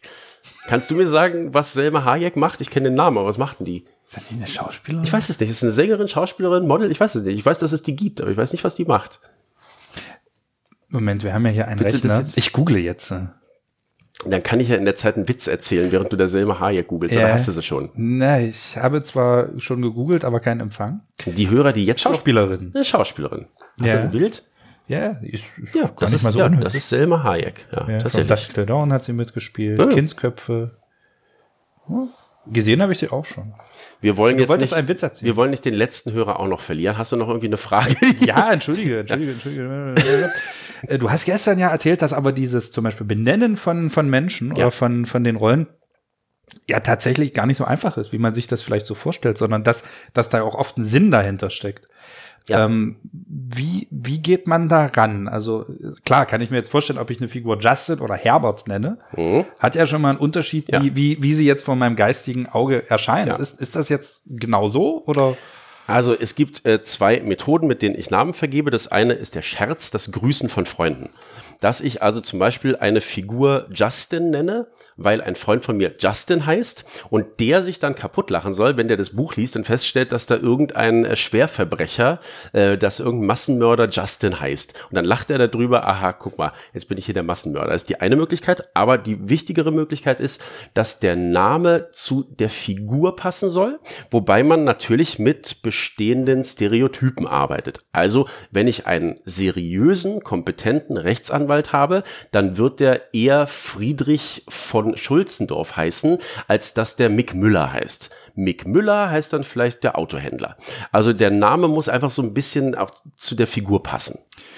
Äh, wenn dir die, wenn du die Freunde da jetzt aber grüßt, sind die dir dann nicht böse, wenn die dann der Massenmörder sind? Oder, oder, Nein, oder das finden die ja gerade lustig. Okay. Böse wären die, wenn die Figur an sie angelehnt wäre. Also wenn ich jetzt äh, einen Freund habe, der Eisverkäufer ist und der Peter heißt und ich beschreibe in meinem Buch einen Eisverkäufer namens Peter und dieser Eisverkäufer Peter in dem Buch macht irgendwas Blödes, dann könnten die vielleicht beleidigt sein, weil sie das persönlich nehmen. Wenn aber der, der äh, Rechtsanwalt äh, und Menschenfreund äh, Stefan dann äh, der einen psychopathischen Massenmörder Stefan in dem Buch findet, dann findet er das einfach lustig. Man schmunzelt, sagt Danke, Vincent. Genau. Baust du viele solche Botschaften ein für deine, für dein Es- Umfeld? Mein Buch ist, meine Bücher alle sind vollgestopft von Insider-Gags, die aber niemand erkennen oder auch äh, irgendwie, an denen auch niemand sich irgendwie stößt beim Lesen, der diese Insider-Gags nicht kennt. Ähm, tatsächlich ist das so ein kleiner Spaß, den ich mir mache und ich weiß, dass viele Autoren das äh, auch machen, dass sie so kleine Gags in ihre Bücher einbauen, die einfach niemand finden kann. Es gibt eine Szene in meinem dritten Buch, Der Prophet des Todes, da trifft eine Figur auf eine andere Figur und sie begrüßen einander mit den Worten, du kommst spät. Der andere sagt, ich hatte Stress mit meiner Mutter. Ganz normaler Dialog. Zehn Kollegen aus dem Filmpark Babelsberg, in dem ich elf Jahre gearbeitet habe, haben mich angeschrieben und sich kaputt gelacht darüber, weil es eine Szene gibt, die im Filmpark Babelsberg mit Kandidaten gedreht wird, eine GZSZ-Szene, die mit Zuschauern da live vor Ort gedreht wird. Und der Dialog in dieser Szene lautet, du kommst spät. Ich hatte Stress mit meiner Mutter. Also hunderttausend Mal habe ich diesen Dialog mit Kandidaten durchgeführt, habe ihn dann in das Buch eingebaut und zehn Menschen fanden es lustig. Alle anderen haben es gar nicht gemerkt. Cool. Ja, so eine Sachen Das sind ist ja- ganz viele drin. Ja gut, man kann sie ja jetzt auch nicht suchen. Als Außenstehender kann man sie ja nicht suchen. Nein, weil nein, man sie gar nicht. Nein. Man kann, man kann sich nicht aktiv auf Schatzsuche machen und Ostereier in meinen Hm. Büchern suchen, weil man ja den Insider-Gag gar nicht kennt. Ja. Gibt es irgendwas, was du immer wiederholst? Also Äh, es, na, Disney zum Beispiel hat ja immer die, die A113 Mhm. bei sich, all- weil, weil die alle mal in diesem äh, Seminarraum A113 die ersten Grundlagen von Animationen und so. Gibt es da irgendwas, wo du sagst, In jedem meiner Bücher und auch in den beiden Kurzgeschichten, die ich geschrieben habe, kommt immer eine Figur namens Paul vor. cool. Es gibt immer einen Paul, geht darauf zurück, dass ich mal jemandem auf dem Rummelplatz einen Teddybären geschossen habe. Und dieser Teddybär hatte ein Schild umhängen mit dem Namen Paul drauf. Und dann wurde Paul daraufhin der, mein Spitzname. Also mein Spitzname bei dem war dann Paul. Ähm, und deswegen habe ich damals angefangen, in jeden meiner Bücher einen Paul einzubauen, weil das eben mein Spitzname gewesen ist. Äh, Bis heute wird auch immer, also dabei bleibe ich auch. Und seit Auris kommt auch in, äh, meinen Büchern permanent die Zahl 820 vor. Weil die 820 wiederum ein Insiderwitz zwischen einem Freund und mir ist. Die 820 ist ein Geldbetrag und zwar 820 Mark.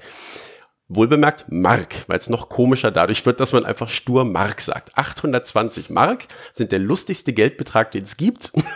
Nämlich 820 Mark ist nicht wenig Geld, ist aber Ja. auch nicht viel Geld. Also das ist 820 Ja. Mark ist so gar nichts. Wenn du die, wenn du die hast, dann ist es schon ganz schön. Du bist jetzt aber auch nicht reich damit. Du kannst ein bisschen was damit machen, du kannst aber auch nicht viel damit machen. Und wenn du schon 800 Mark hast, was sollen denn dann noch die 20? Ob die da nur noch drauf liegen oder nicht, ist dann nur völlig wurscht. Und 800 liegt auch so unentschlossen zwischen 500 und 1000. Das ist so, ist so gar nichts. So, und aufgrund dieses Insider-Gags 820 Mark als unglaublich toller Geldbetrag tauchen in meinen Büchern immer wieder, taucht immer wieder die 820 in allen Varianten auf. Gut. Ist das auch deine Gage, 820? Nein, das wollen wir jetzt nicht. Schön wär's. schön, schön. Ja, ich sag mal, Dann man- hätte ich man- man- ausgesorgt. Man Denn stellt sich 820 Mark ist eine Menge Geld. Das ist eine Menge Geld. Ja. Nein, aber man stellt sich ja jetzt immer so vor, hallo, ein Bestseller-Autor, äh, der Porsche ist bestellt, die Villa wird und die, die Hausbediensteten warten schon. Aber ja, wie ist es? Ja, genau Also, so in dieser Reihenfolge. Genau so in dieser Reihenfolge. Ja, Porsche bestellt, Villa Ja. ist im Bau, die Hausbediensteten warten schon. ja, tatsächlich äh, sagt man, dass ein Prozent aller Schriftsteller vom Schreiben leben können. Ein Prozent. Weil natürlich, wenn man in eine Buchhandlung geht, äh, wir sitzen ja hier gerade in einer, wenn man in eine Buchhandlung geht, man sieht da hunderte Bücher und wenn es eine Riesenbuchhandlung ist, sieht man da tausende Bücher. Jedes Jahr kommen in Deutschland ungefähr 100.000 neue Bücher auf den Markt. Und es ist nicht so, wie alle immer sagen, dass wenig gelesen wird. Es wird viel gelesen. Der Buchmarkt ist ein großer Markt, es werden viele Bücher verkauft, gerade in Deutschland ist einer der größten Buchmärkte, die es gibt. Das ist nicht so, wie immer gesagt wird. Nein, es wird viel gelesen. Aber bei 100.000 Neuerscheinungen im Jahr wie sollen denn, wie sollen diese Bücher denn alle zu Bestsellern werden? Das, das geht gar nicht. Ein Verlag geht davon aus, dass ein Buch, das er rausbringt, äh, erfolgreich ist, wenn es sich 5000 Mal verkauft. Das ist eine schöne Verkaufszahl. Ein Autor, der von seinem Buch 5000 Stück verkauft, der kann wirklich zufrieden sein. Das ist aber weit entfernt von dem Bestseller. Es gibt nur ganz wenige Autoren. Sebastian Fitzek ist natürlich einer der Stars, die dann wirklich im sechsstelligen, vielleicht mal im siebenstelligen Bereich Bücher verkaufen, also richtig massenhaft Bücher verkaufen. Das sind aber sehr wenige. Ähm, die können natürlich gut davon leben. Aber man darf sich nicht vorstellen, dass ein Bestseller-Autor nun automatisch gleich ein Millionär ist, der nun stinkreich ist. Ich kann davon leben und ich kann auch vernünftig davon leben, beschwere mich nicht und bin zufrieden, aber man ist da nicht gleich Millionär. Abgesehen davon, dass es ja auch noch ein Finanzamt gibt, das er dann auch 40 Prozent davon abbekommt. Aber wenn, wenn wir jetzt beim Beschweren sind, ich meine, du hast, muss ja dein, dein Licht nicht unter den Scheffel stellen. Du hast bisher, wir haben jetzt September, fast Oktober, also Mitte September, du hast bisher das erfolgreichste Buch des Jahres geschrieben in Deutschland. Tatsächlich, ja. Es gibt äh, gute Chancen, dass es so bleibt. Wenn nicht, wirst du sicherlich unter den Top 2, 3 landen. Jetzt also mal pro Ja, prognostiziert. Wenn ich das jetzt mal transponiere. Ein Schauspieler, der im erfolgreichsten deutschen Film mitspielt. Ein Musiker, der das erfolgreichste Lied gesungen hat. Ein, ein Sportler, der der erfolgreichste Fußballspieler ist. Die, die würden ja A, wahrscheinlich viel mehr Geld haben und B, auf der Straße erkannt und könnten gar nicht mehr, wie wir jetzt hier so in einem Buchladen sitzen und, und die Leute kaufen ein und sagen sich, naja, sitzen halt zwei Typen im Buchladen. Äh, ist das für dich schön dass es so ist, dass du also sozusagen selbst unerkannt neben deinen Büchern stehen könntest und sagen, lesen Sie das mal? Mhm. Oder, oder würdest du dir manchmal diesen Ruhm wünschen? Nein, das ist das Beste, was es gibt am Schriftsteller-Dasein, dass man nämlich die Bekanntheit ein- und ausschalten kann, wie so ein Lichtschalter. Wenn ich einfach einkaufen oder ins Schwimmbad gehe, erkennt mich kein Mensch. Die können neben mir sitzen, können mein Buch lesen und die wissen nicht, dass ich das bin, weil ein Schriftsteller, den kennt man ja so vom Sehen her nicht. Wenn ich dann aber gerne mal ein bisschen gebauchpinselt werden möchte und gerne mich mal ein bisschen wichtig fühlen möchte, dann mache ich eine Lesung da kommen Leute hin, die wissen, wer da kommt, die wissen, wer ich bin und die erkennen mich dann natürlich. Also das ist tatsächlich, das kann man ein- und ausschalten. Dann habe ich so einen Abend auf einer Lesung, äh, an dem ich dann ganz interessant für alle bin, die Leute Fotos mit mir machen und sich eine Signatur ins Buch holen. Das finde ich dann auch schön, da bin ich dann auch froh drüber. Anerkennung mag ja jeder. Und dann am nächsten Tag, wenn ich im Supermarkt einfach meine Ruhe haben will, habe ich die wieder, weil mich eben keiner erkennt. Also dich hat, hat wirklich noch nie jemand erkannt oder? Einmal tatsächlich vor einigen Tagen erst hat mich der Barista bei Starbucks erkannt. Und zwar habe ich mit meiner Starbucks Goldcard bezahlt. Oh, der feine Herr hat eine Goldcard, die hat bei Starbucks jeder. Die ja, kann man einfach, die ja, kann man, die kann man sich einfach geben lassen. Ja, ähm, und da stand mein Name drauf und hat er so geguckt dann hat er da erstmal meinen Kaffee verkauft und nochmal geguckt, dann meinte äh, schreibst du Bücher oder so? Und der hatte wirklich, äh, Auris hat er dabei, der hatte es mhm. mitgenommen zur Arbeit äh, und hat sich das dann von mir signieren lassen. Das war das erste Mal bisher, dass ich einfach so erkannt wurde. Und hat er deinen Namen richtig geschrieben? Auf dem Becher. Auf dem Becher. Der hat meinen Namen richtig geschrieben, anders als der Starbucks-Barista auf dem Flughafen Istanbul, auf dem ich einen Zwischenstopp hatte, der äh, äh mich gefragt hat, what's your name? Und ich sagte, Vincent. What's your name? Vincent. Und dann hat er auf den Becher geschrieben, Ventet. Und mhm. Ventet ist seitdem äh, einer meiner Spitznamen in meinem Freundeskreis. Ich, ich habe das fotografiert, diesen Becher, auf dem Ventet draufsteht. Also wenn du möchtest, mhm. kannst du mich auch Ventet nennen. Aber angeblich machen die das ja mit Absicht gerade, dass die Leute das fotografieren und posten. Dass die lustige Namen da drauf mhm. schreiben? Ich hatte nicht den Eindruck, dass dieser Barista fünfmal nach meinem Namen gefragt hat, damit er ihn falsch schreiben kann. Also das war, das war nicht. aber wenn, dann ist das eine sehr clevere Strategie. Aber vielleicht wäre ja eine Kooperation von Starbucks und, dem, und wie nochmal für den Bücherbär. Bücherbär. Dass sie die das draufkleben. Starbucks Nein. und der Bücherbär. Äh, gestern die Lesung. Das war ja sehr weiblich dominiert. Ist, ich, ist das oder? so, bist du, na, du warst nicht weiblich dominiert, du bist ja ein, ein Mann, wie er im Buche steht. Das ho, ist ja, ho, ho, ho, ho, ho, wie er im Buche steht. In welchem ja. Buche steht er denn? Ja, wahrscheinlich in Auris. Ja, was, was ist das? Was ist das, was ist das eigentlich für ein Buch, auf das man sich bezieht, wenn man sagt, wie es im Buche steht? Es gibt ja, es gibt ja Bücher, in denen jeder anders dargestellt wird. Ein Mann, wie er im Buche steht. Ich finde bestimmt 100 Bücher, in denen nicht besonders männliche Männer stehen. Wie dem hm. auch immer sei. Du wolltest mich fragen äh, zu dem äh, Frauenanteil bei Lesungen. Genau. Bist du da immer so der Hahn im Korb? Lesen ist tatsächlich eine sehr weiblich dominierte Sache. Äh, man weiß nicht, wer die Bücher zu Hause liest. Da gibt es keine Kameras. Man weiß aber, wer Bücher kauft. 80 Prozent aller Bücher werden von Frauen gekauft. Und die Erfahrung bei Lesungen zeigt tatsächlich, dass auch ungefähr so viele äh, äh, Bücher von Frauen gelesen werden. Lesen ist tatsächlich was sehr, sehr, sehr weibliches, sehr weiblich dominiert, äh, was man auch als Autor im Hinterkopf haben muss, wenn man eine Geschichte schreibt. Also Vorsicht bei der Konstruktion äh, der weiblichen Figuren. Die Leser sind Frauen. Ein Tipp für künftige Autoren. Ja, das sollte man aber, wenn man sich anschickt, Autor zu werden, auch wissen, dass Bücher überwiegend von Frauen gelesen werden. Und äh, das macht so Lesungen natürlich auch immer sehr gemütlich, weil natürlich Menschen, die gern lesen und Menschen, die Bücher lieben, sind ja schon mal freundliche Menschen. Ich meine, man, man ist ja kein Bücherfreund und ein totales Arschloch. Das geht ja gar nicht zusammen. Und dann hat man äh, überwiegend Frauen, die alle am selben Strang ziehen. Sie sind alle wegen dieses Buches da, das sie entweder kennen oder für das sie sich interessieren, sind da, um mal einen Autor persönlich zu treffen. Denn Menschen, die gern lesen, die mögen das natürlich auch mal mit einem Autor zu sprechen, dem Fragen zu stellen. Und dann hat man von vornherein bei so einer Lesung schon so eine freundliche, weiblich dominierte, gesellige Stimmung und dann macht das immer einen Riesenspaß. Nimmst du da manchmal auch was mit raus, wo du sagst, okay, den Gedanken hatte ich so noch gar nicht, müsste ich aber im nächsten Buch mit bearbeiten? Ja, das kommt schon vor, dass mal Fragen gestellt werden, äh, auf die ich dann erstmal gar nicht sinnvoll antworten kann und dann sage, ja, okay, das werde ich beim nächsten Mal berücksichtigen. Klar, man, man, hat ja, wenn man dann sehr, sehr viele Leser hat, hat man natürlich sehr, sehr viele äh, Blicke auf so eine Geschichte und immer wieder kommt mal was mhm. Überraschendes, auf das man so gar nicht gekommen wäre. Zum Beispiel, wenn ich mir den Hegel jetzt mal angucke, er hat ja so, so ein paar gewisse Anlehnungen, glaube ich, an Sherlock Holmes. Hegel an Also, also ich sag mal, Holmes? weil, weil wenn ich diese Szene nehme, die du gestern auch vorgelesen hast, wo er im Prinzip dort vor, wo er am Anfang vor diesem Haus steht, Ja. wo, wo diese ent, entführten Kinder drinne sind mit dem, mit dem Entführer. Geiselnehmer Und, Geiselnehmer mhm. und er, er diese, dieses Er hört- er hört einen Telefonik, Anruf ab, ja. Und dann im Prinzip, ja, macht mal das, tut mal jenes. Das, das erinnert einen ja tatsächlich so ein bisschen an diese modernen Interpretationen, so Sherlock Holmes, und er hat das alles schon erkannt, sagt, macht jetzt das, das, das, Ja. oder auch Dr. House oder, oder, Ja. oder wo das, selbst, selbst Monk, wo das alles so, so, so in diesem Sinne aufgebaut ist, irgendein eigentlich genialer, aber doch irgendwo gestörter Typ, äh, dem man erst nicht so richtig folgen kann, wo, wo man auch gar nicht erst weiß, was will der jetzt von mir, aber das dann eigentlich doch relativ, ohne das Böse zu meinen, simpel auflöst. Warum es so ist. Es ist dann letztlich, wie er auch bei Sherlock Holmes, wenn er dann erklärt, wie er die Sachen alle herleitet, denkt man, ja, das ist logisch. Man kommt eben nicht drauf. Äh, Das ist natürlich eine klassische Eröffnungsszene. Wir reden ja hier von der Anfangsszene von Auris, in der Hegel also zwei Kinder aus einer Geiselnahme befreit, nachdem er einen Telefonmitschnitt äh, gehört und als akustischer Profiler aus diesem kurzen Telefonat wesentliche Erkenntnisse über den Geiselnehmer äh, geschlossen hat. Ähm, das ist natürlich so eine Vorführung am Beginn der Geschichte. Der Leser soll erstmal die, die Fähigkeiten dieser Figur kennenlernen.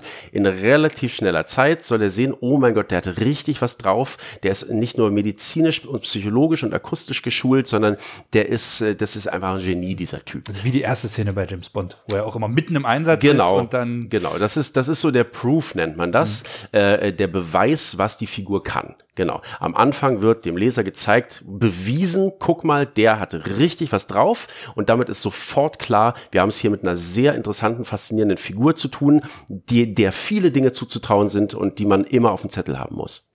Okay, jetzt sind wir aber zurück zu dieser Frage, ob du dich da irgendwo so an diesen Figuren angelehnt hast und gesagt hast, den mache ich genauso.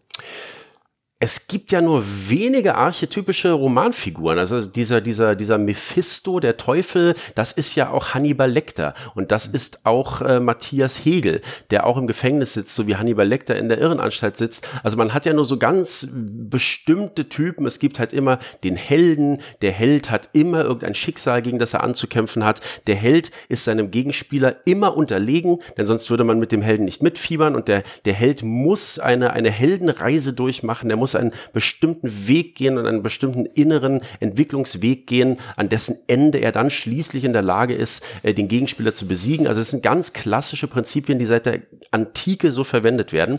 Und deswegen wird jede große Figur in jedem äh, mit Ernsthaftigkeit geschriebenen Roman immer mit unzähligen anderen Figuren vergleichbar sein, weil das eben die, die klassischen Figuren sind, die es im Theater und im, in der Literatur nur gibt. Um die Gegenwart, in der wir jetzt schon sind, dann in unserer Zeitreise abzuschließen, hast du vielleicht wirklich für diejenigen, die bisher durchgehalten haben, diesen Podcast, Ja, Respekt zwei, übrigens. zwei, drei Tipps, wo du sagst, wenn ihr eure erste Geschichte schreibt, das sind so wirklich die, die Knackpunkte, das sind die Anfängerfehler.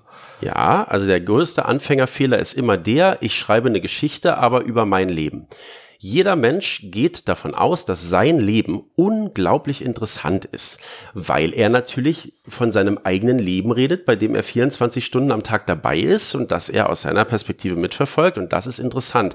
Es ist aber für einen Außenstehenden nicht so wahnsinnig interessant, wie man jetzt das Abitur gerade noch so bestanden hat und dann diese erste Lehrstelle hatte. Also natürlich, wenn man professionell schreiben will, davon reden wir ja, dann muss man sich die Grundprinzipien des Geschichtenerzählens angucken. Es gibt äh, auch schon seit der griechischen Antike gibt es ein paar Prinzipien, wie man überhaupt nur Geschichten erzählen kann.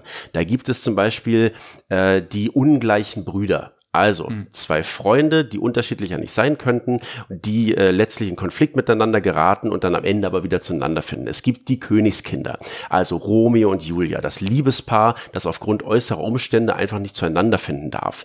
Es gibt die Reise, das ist die Odyssee, dass also eine Figur eine unsägliche äh, Lebensreise durchmachen muss. Und dann gibt es eben äh, die Heldenreise, das ist wieder was anderes als die Reise. Die Heldenreise ist das klassische Prinzip eines Thrillers. Also wer jetzt einen Thriller schreiben will, der guckt sich einfach mal im Internet an den Begriff Heldenreise und da werden die klassischen Stationen aufgeschrieben, wie so ein Roman funktioniert. Also der Ruf des Abenteuers. Der Held wird am Anfang gezeigt in seiner natürlichen Umgebung.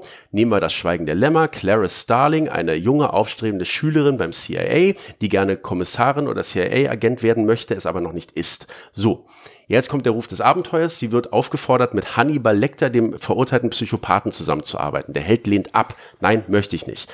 Dann tut sie es doch. Dann kommt irgendwann der Point of No Return, also der Punkt in der Geschichte, an dem sie nicht mehr anders kann. Die Tochter der Senatorin wird entführt, sie wird in drei Tagen ermordet und enthäutet werden. Clarice Starling muss jetzt mit Hannibal arbeiten. So, äh, es gibt dann die, die Begegnung mit dem Gegenspieler. Clarice trifft im Keller auf Buffalo Bill. Sie muss den Gegenspieler im Endkampf besiegen. Jetzt ist sie gereift, kehrt wieder zurück an den Ausgangspunkt ins FBI, wo sie ihre Marke bekommt, wo sie ihre, ihre Ausbildung abgeschlossen hat und jetzt gereift ist auf diesem Weg mit Hannibal Lecter und Buffalo Bill zur CIA-Agentin. Klassisch klassische Heldenreise und dieses Prinzip nimmt man einfach zur Grundlage und erzählt da seine eigene Geschichte drum. Aber wenn du jetzt Schweigende Lämmer so magst und auch Hegel im Knast sitzt und, und sie dann hin muss und erst will und so, ist ein bisschen so eine Hommage? Schon auch, weil natürlich jeder Thriller-Autor äh, an diesem Schweigen der Lämmer nicht vorbeikommt. Das ist der beste Thriller wahrscheinlich, den es gibt, aus dem dann auch der beste Film gemacht wurde, den es gibt.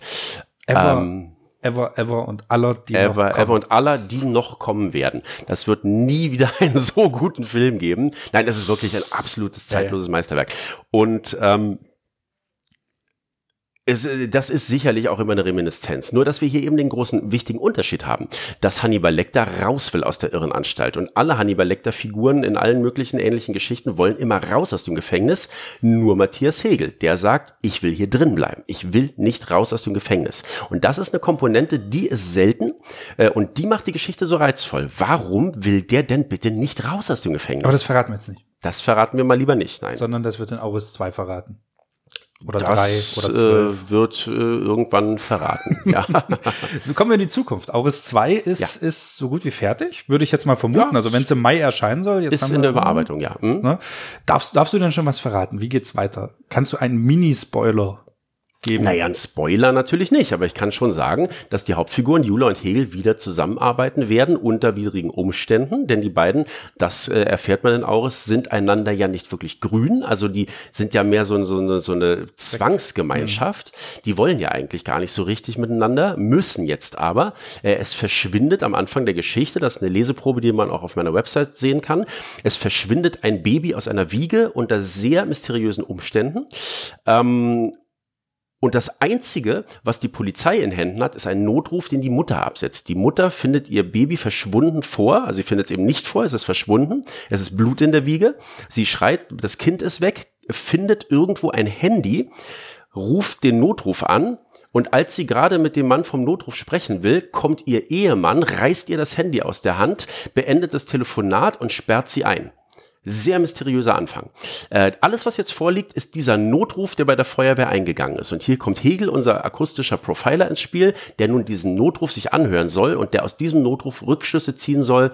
Wo ist diese Frau? Wer ist das? Was ist da passiert? Und so beginnt die Geschichte. Spannend, spannend, spannend. Und Auris ja. 1. Ja. Erlebt ja auch noch eine Verfilmung, das hast du gestern verraten, ja. für Sat 1. Ja. Gibt es schon irgendwann, wann es kommt? Hast du schon einen Termin? Na, wir hoffen, dass es im Herbst kommenden Jahres äh, okay. gesendet wird, aber das kann man so noch nicht muss sagen. Muss ja auch noch gedreht werden. Das muss nämlich ja auch noch gedreht werden. Genau. Aber jetzt, jetzt mal völlig fern von, von, du hast ja gestern erklärt, man hat als Autor gar nicht so ein Mitspracherecht, wie man denkt, außer man heißt Sebastian Fitzek. Also vielleicht darfst du auch mal durchs Bild laufen. Ich hoffe, dass ich durchs Bild laufen darf. Du durftest ja auch, das, das können wir, vielleicht können wir das noch verraten. Du ja. durftest ja auch mitsprechen. Im du bist Hörspiel. ja im Hörspiel zu hören. Ja, das Hörspiel Auris von Audible ja. habe ich eine kleine Gastrolle mit wenigen Sätzen und auch Sebastian Fitzek hat eine kleine Gastrolle mit wenigen Sätzen. Soll man jetzt raten oder verrätst du es uns? Ach du ja, das kann ich schon verraten, denn das geht sechseinhalb Stunden, das Hörspiel. Und wenn man dann sechseinhalb Stunden nur darauf wartet, wo kommen sie denn, dann achtet man ja gar nicht mehr auf die Handlung. Als akustischer Profiler. Genau, es gibt, es gibt einen, einen nicht so ganz durchschaubaren äh, Heiko, der äh, mit jemandem telefoniert und undurchsichtige Sachen sagt, der auch nur ein paar Sätze hat. Diesen Heiko spreche ich. Und dann gibt es in einer äh, Szene einen Taxifahrer, der ein bisschen äh, Komik in die Szene reinbringt. Den spricht Sebastian Fitzek. Okay, also gerne noch mal reinhören. Mhm. Aber jetzt kommen wir zu zur Locker von Hocker Vincent M. Cleachs Besetzungscouch. Hui, Hui, da saß schon manch einer drauf. Wer spielt wen? Wenn du, wenn du die freie Auswahl hättest unter allen Schauspielern dieser Welt. Naja, wer wir, spielt wen? Es wäre natürlich schon schön, äh, wenn die Hauptrollen gespielt werden würden von den Schauspielern, die auch die Hauptrollen im Hörspiel sprechen. Das wäre dann Oliver Masucci, als Matthias Hegel und Svenja Jung als Jula Ansorge. Welche Gastrolle bekommt Anthony Hopkins? Anthony Hopkins, wen könnte der in der Geschichte spielen? Der könnte den Vater spielen von Jula. Ein verantwortungsloser Blödmann, äh, der äh, eine, eine geheime Zweitfamilie hat über Jahre hinweg. Das ist eine sehr schöne, sehr schöne Figur. Judy Foster? Die Mutter. Ja, ja, die ist jetzt mittlerweile aus dem Alter raus, Jula zu spielen. Dann könnte ja. Jodie Foster. Jodie Foster könnte die Chefin von Jula im Radiosender spielen, die äh, sie dazu bringen möchte, einen Sextalk zu moderieren. Weißt du, aber, aber wäre es nicht gerade noch ein Witz, wenn Till Schweiger den Hegel spielt? Weil ein akustischer Profiler, der sehr auf die Feinheiten der Sprache achtet, der aber nuschelt. Ja, also ich glaube, äh, diesen Witz würden wir alle teuer bezahlen. Till Schweiger könnte nicht weniger auf das Rollenprofil von Matthias Hegel passen. Ja, vor allem, das Problem wäre ja, wenn Till Schweiger Hegel spielt, muss ja seine Tochter Emma Jula Ah. spielen. Es geht ja gar nicht anders. Der besetzt ja nicht begabte Kinder, sondern der besetzt einfach seine Kinder. Ja. Und äh, dann wird's wieder Familientreffen der Familie Schweiger, was für den Zuschauer natürlich stinklangweilig ist, zuzugucken, wie der einfach mit seiner Familie da äh, Gagen sich gegenseitig zuschustert. Das macht dann für den Zuschauer keinen Spaß. Stimmt. Ja. Ist ja meistens so. Jetzt haben wir auch noch Till Schweiger gebasht. Anzeige ist raus. Anzeige ist raus. Anzeige ist genau. raus. Ja, uns hört schon längst keiner mehr zu. Nein, du, du glaub, glaub das nicht. Glaub das nicht. Wir werden genau auf diesen Punkt Oh ja, oh ja. die, die Reaktion bekommen. Anzeige ist raus. Anzeige ist Hast du noch raus. irgendwelche sinnvollen Ja, Fragen? die, die, äh, genau. Sinnvolle Fragen habe ich nicht mehr. ja, verdammt. Aber ich habe äh, für so einen Fragengenerator Ah, gekauft, das ist ein Fragengenerator. äh, der teilweise sehr philosophisch, teilweise sehr blöd ist. Ähm, und aus dem können wir jetzt einfach mal so per Zufallsprinzip hier uns Fragen erblättern. Ja. Und ich würde jetzt mal mit der ersten Frage anfangen. Ähm, num, num, num. So. Das sind jetzt irgendwelche Random-Fragen. Das sind oder? jetzt random Fragen, Okay. die einfach wirklich zufällig zusammengesetzt sind. Die, die sind also, ich hoffe, dass, ich werde sie in jedem Interview jetzt Mhm. mit einbauen. Ich hoffe nicht, dass sie sich dann irgendwann wiederholen. Kann das sein, dass das so eine Form von Rorschach-Test ist? Dass du mir jetzt absurde Fragen stellst und ich ganz viel über, meine über meine Psyche mit meinen Antworten verrate? Verdammt, er hat es durchschaut. Naja, gucken Herr mal. Doktor, wir müssen abbrechen. Bin gespannt. So, ich habe ja eine. Ist das Leben nach dem Tod geil?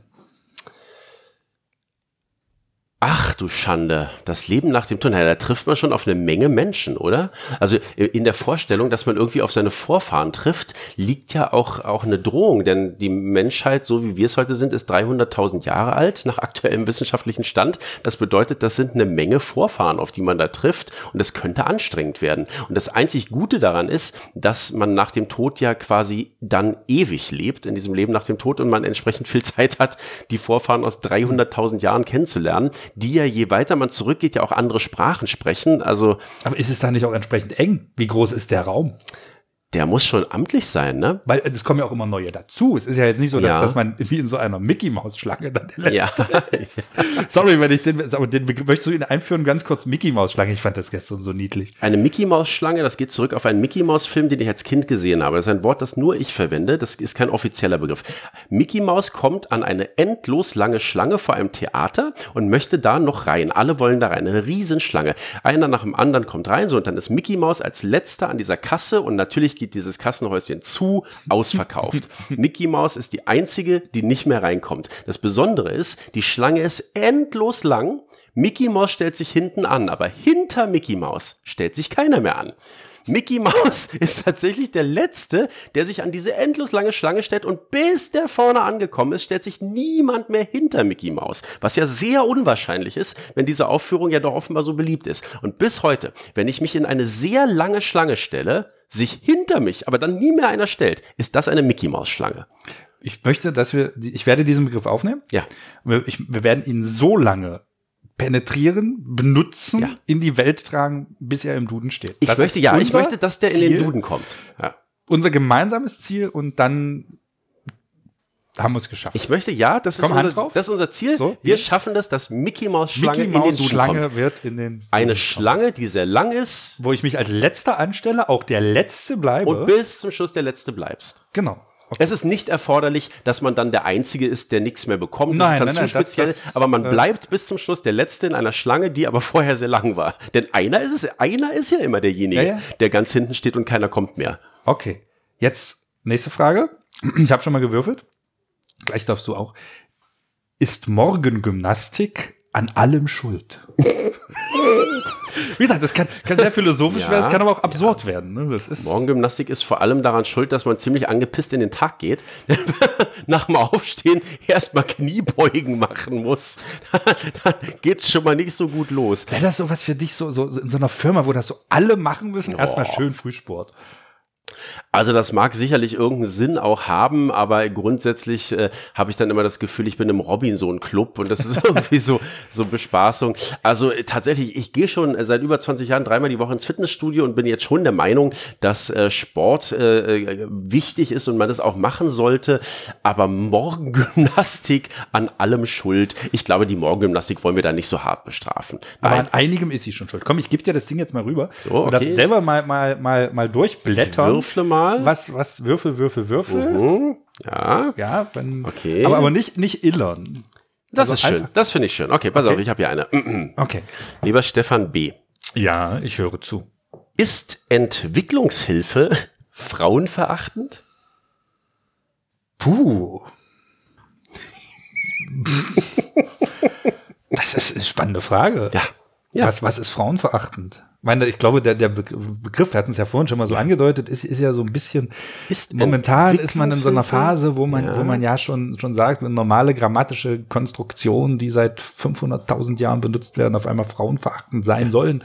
Wenn darüber diskutiert wird, ob es Bürger und Bürgerinnen, Meisterinnen und Meister heißt, finde in ich das Fußgängerinnen- und Fußgängerzone. finde ich das selbst frauenverachtender als alles, was Entwicklungshilfe je machen könnte. Denn, denn alleine, indem man die Frauen auf so ein, ein, ja, vom, ja, wenn man immer noch so darauf hinweisen muss, dass es sie gibt, finde ich das schon als Verachtung. Das ist Also das mag jetzt ganz blöd klingen, aber, ne? Nein, nein, nein. Also Gender, Gendern ist absolut frauenverachtend, weil man äh, die Frau in eine Opferrolle schiebt.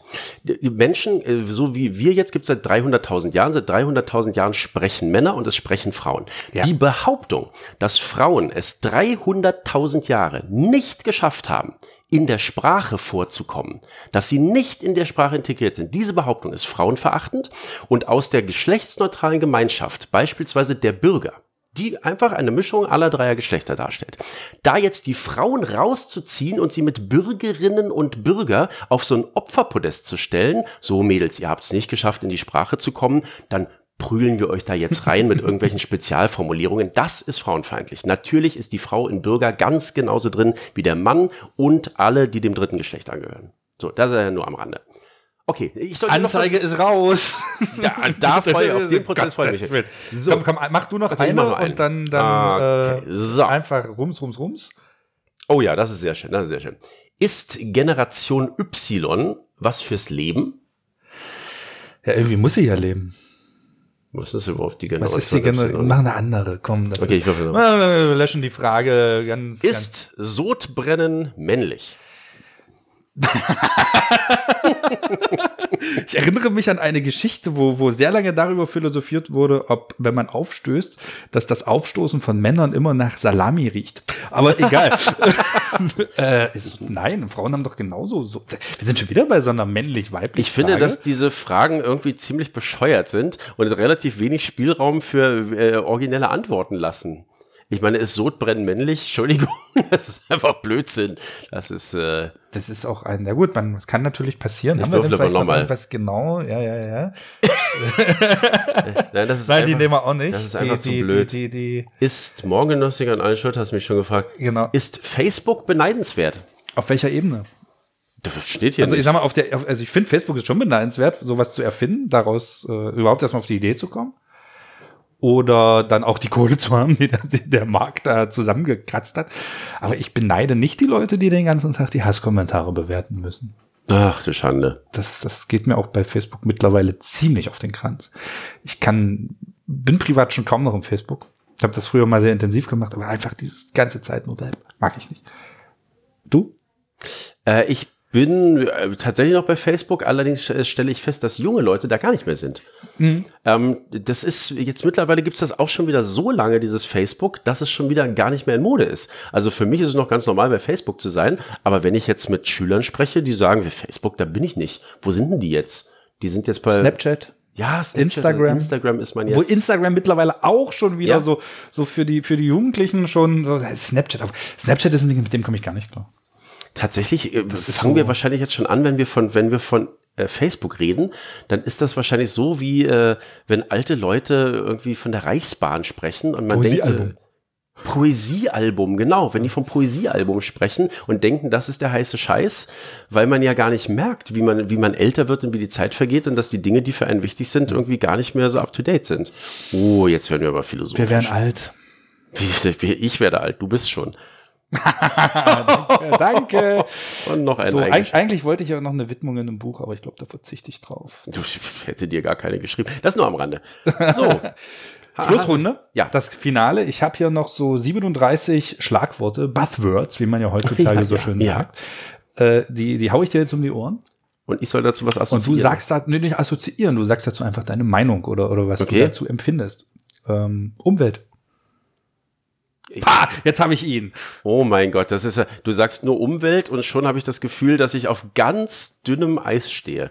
Äh, Umwelt, äh, was ist, was ist das für, was soll ich zur Umwelt sagen? Ja, automatisch muss man jetzt ja über Klimaerwärmung sprechen und über Zöpfe und über äh, äh, CO2-Ausstoß. Äh, die Umwelt ist gut, denn ohne die Umwelt hätten wir keine. Nein, nein, ich habe so einen 80er-Jahre-Spruch. Komm. Lass die Umwelt nicht zur Unwelt werden. Und das ist wieder so tief, oder? Nein, du musst, musst jetzt mal sagen, denk mal drüber nach. Denk mal drüber nach. Hast du noch irgendwie ein interessanteres Wort als Umwelt? Weiß ich nicht. Ich habe noch viele Worte, also tatsächlich. Ähm, und zwar Schule. Schule ist eine schöne Sache erkennt man aber erst, wenn man nicht mehr da ist. Jetzt, rückblickend, denke ich, das war doch eigentlich ganz cool, Schule. So ein Halbtagsjob.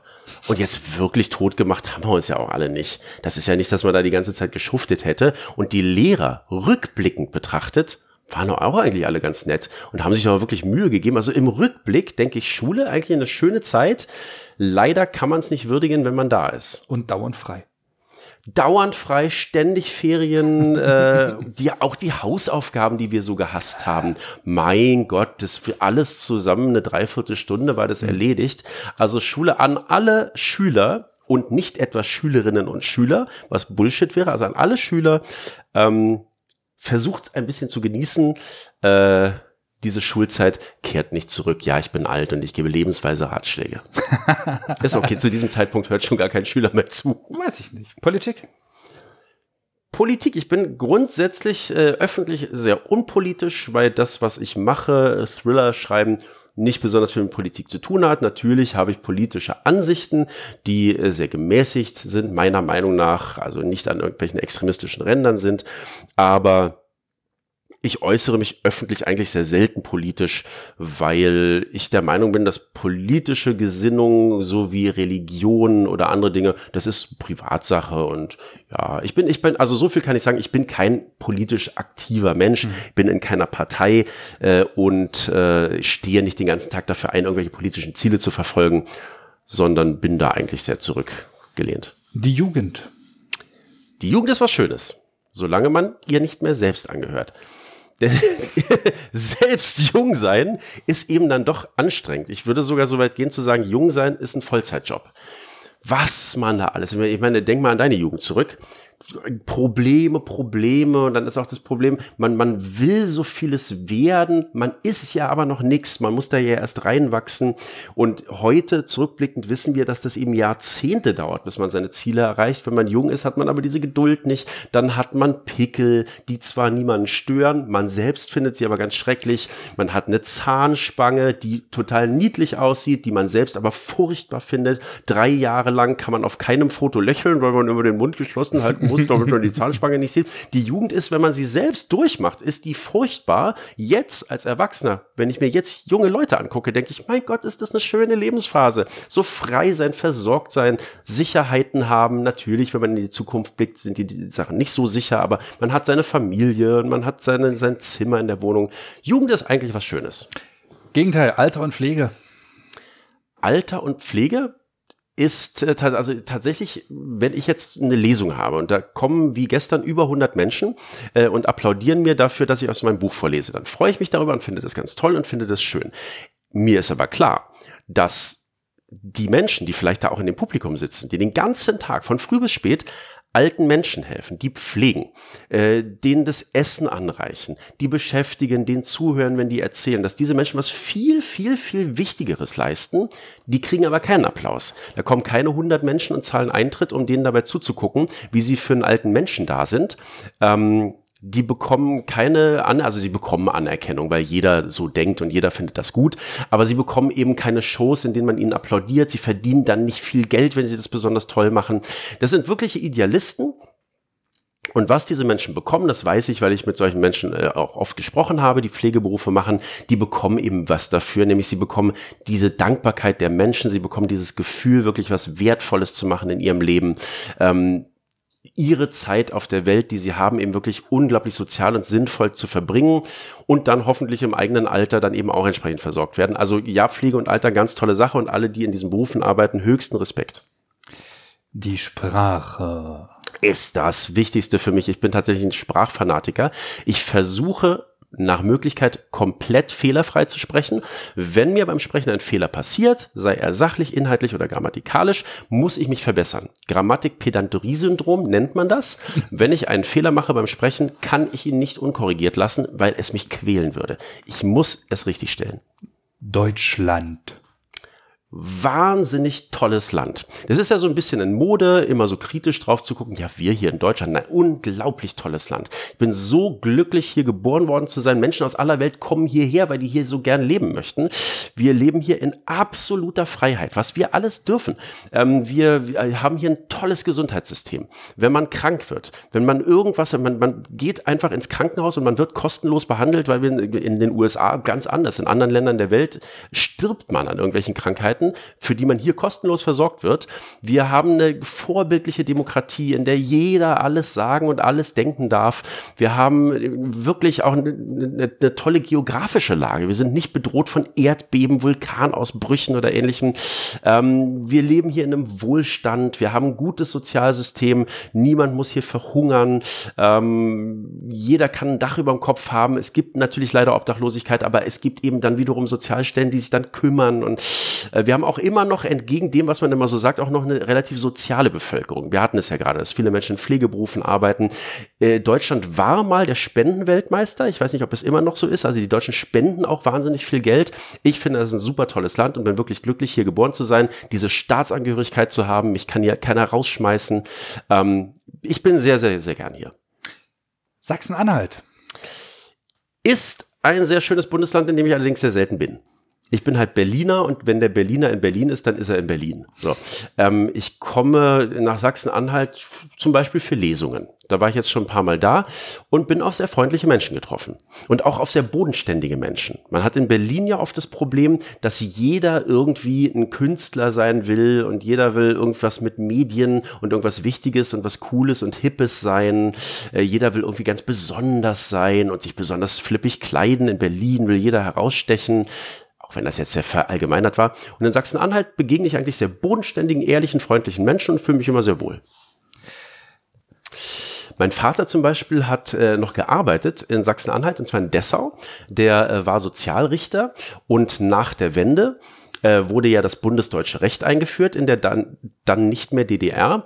Und natürlich konnten jetzt die DDR-Richter so nicht sofort weitermachen, weil die ja erstmal umgeschult werden mussten auf das bundesdeutsche Recht. Und deswegen kamen dann äh, äh bundesdeutsche Richter in die damaligen DDR-Länder und mein Vater kam dann nach Sachsen-Anhalt und hat hier das Sozialgericht aufgebaut ähm, und hat dann noch einige Jahre hier gearbeitet und gelebt in Dessau und gewohnt hat er unter der Woche in Köthen, weil er nicht immer jeden Abend nach Berlin nach Hause fahren wollte. Also auch da so eine kleine persönliche Verbundenheit, weil mein Vater auch tatsächlich eine Weile hier gelebt hat. Und das Schlusswort. Uh, jetzt einfach so frei. Das ist einfach so frei. Du darfst bestimmen, wie diese Folge endet. Okay, dann möchte ich noch einen Ratschlag mit in die Welt hinausgeben. Alles im Leben hat einen Sinn. Mit Ausnahme von Schwampf-Apfelkuchen. Danke und tschüss. Sie hörten Locker vom Hocker. Den Plauder-Podcast mit Gastgeber Stefan B. Westphal.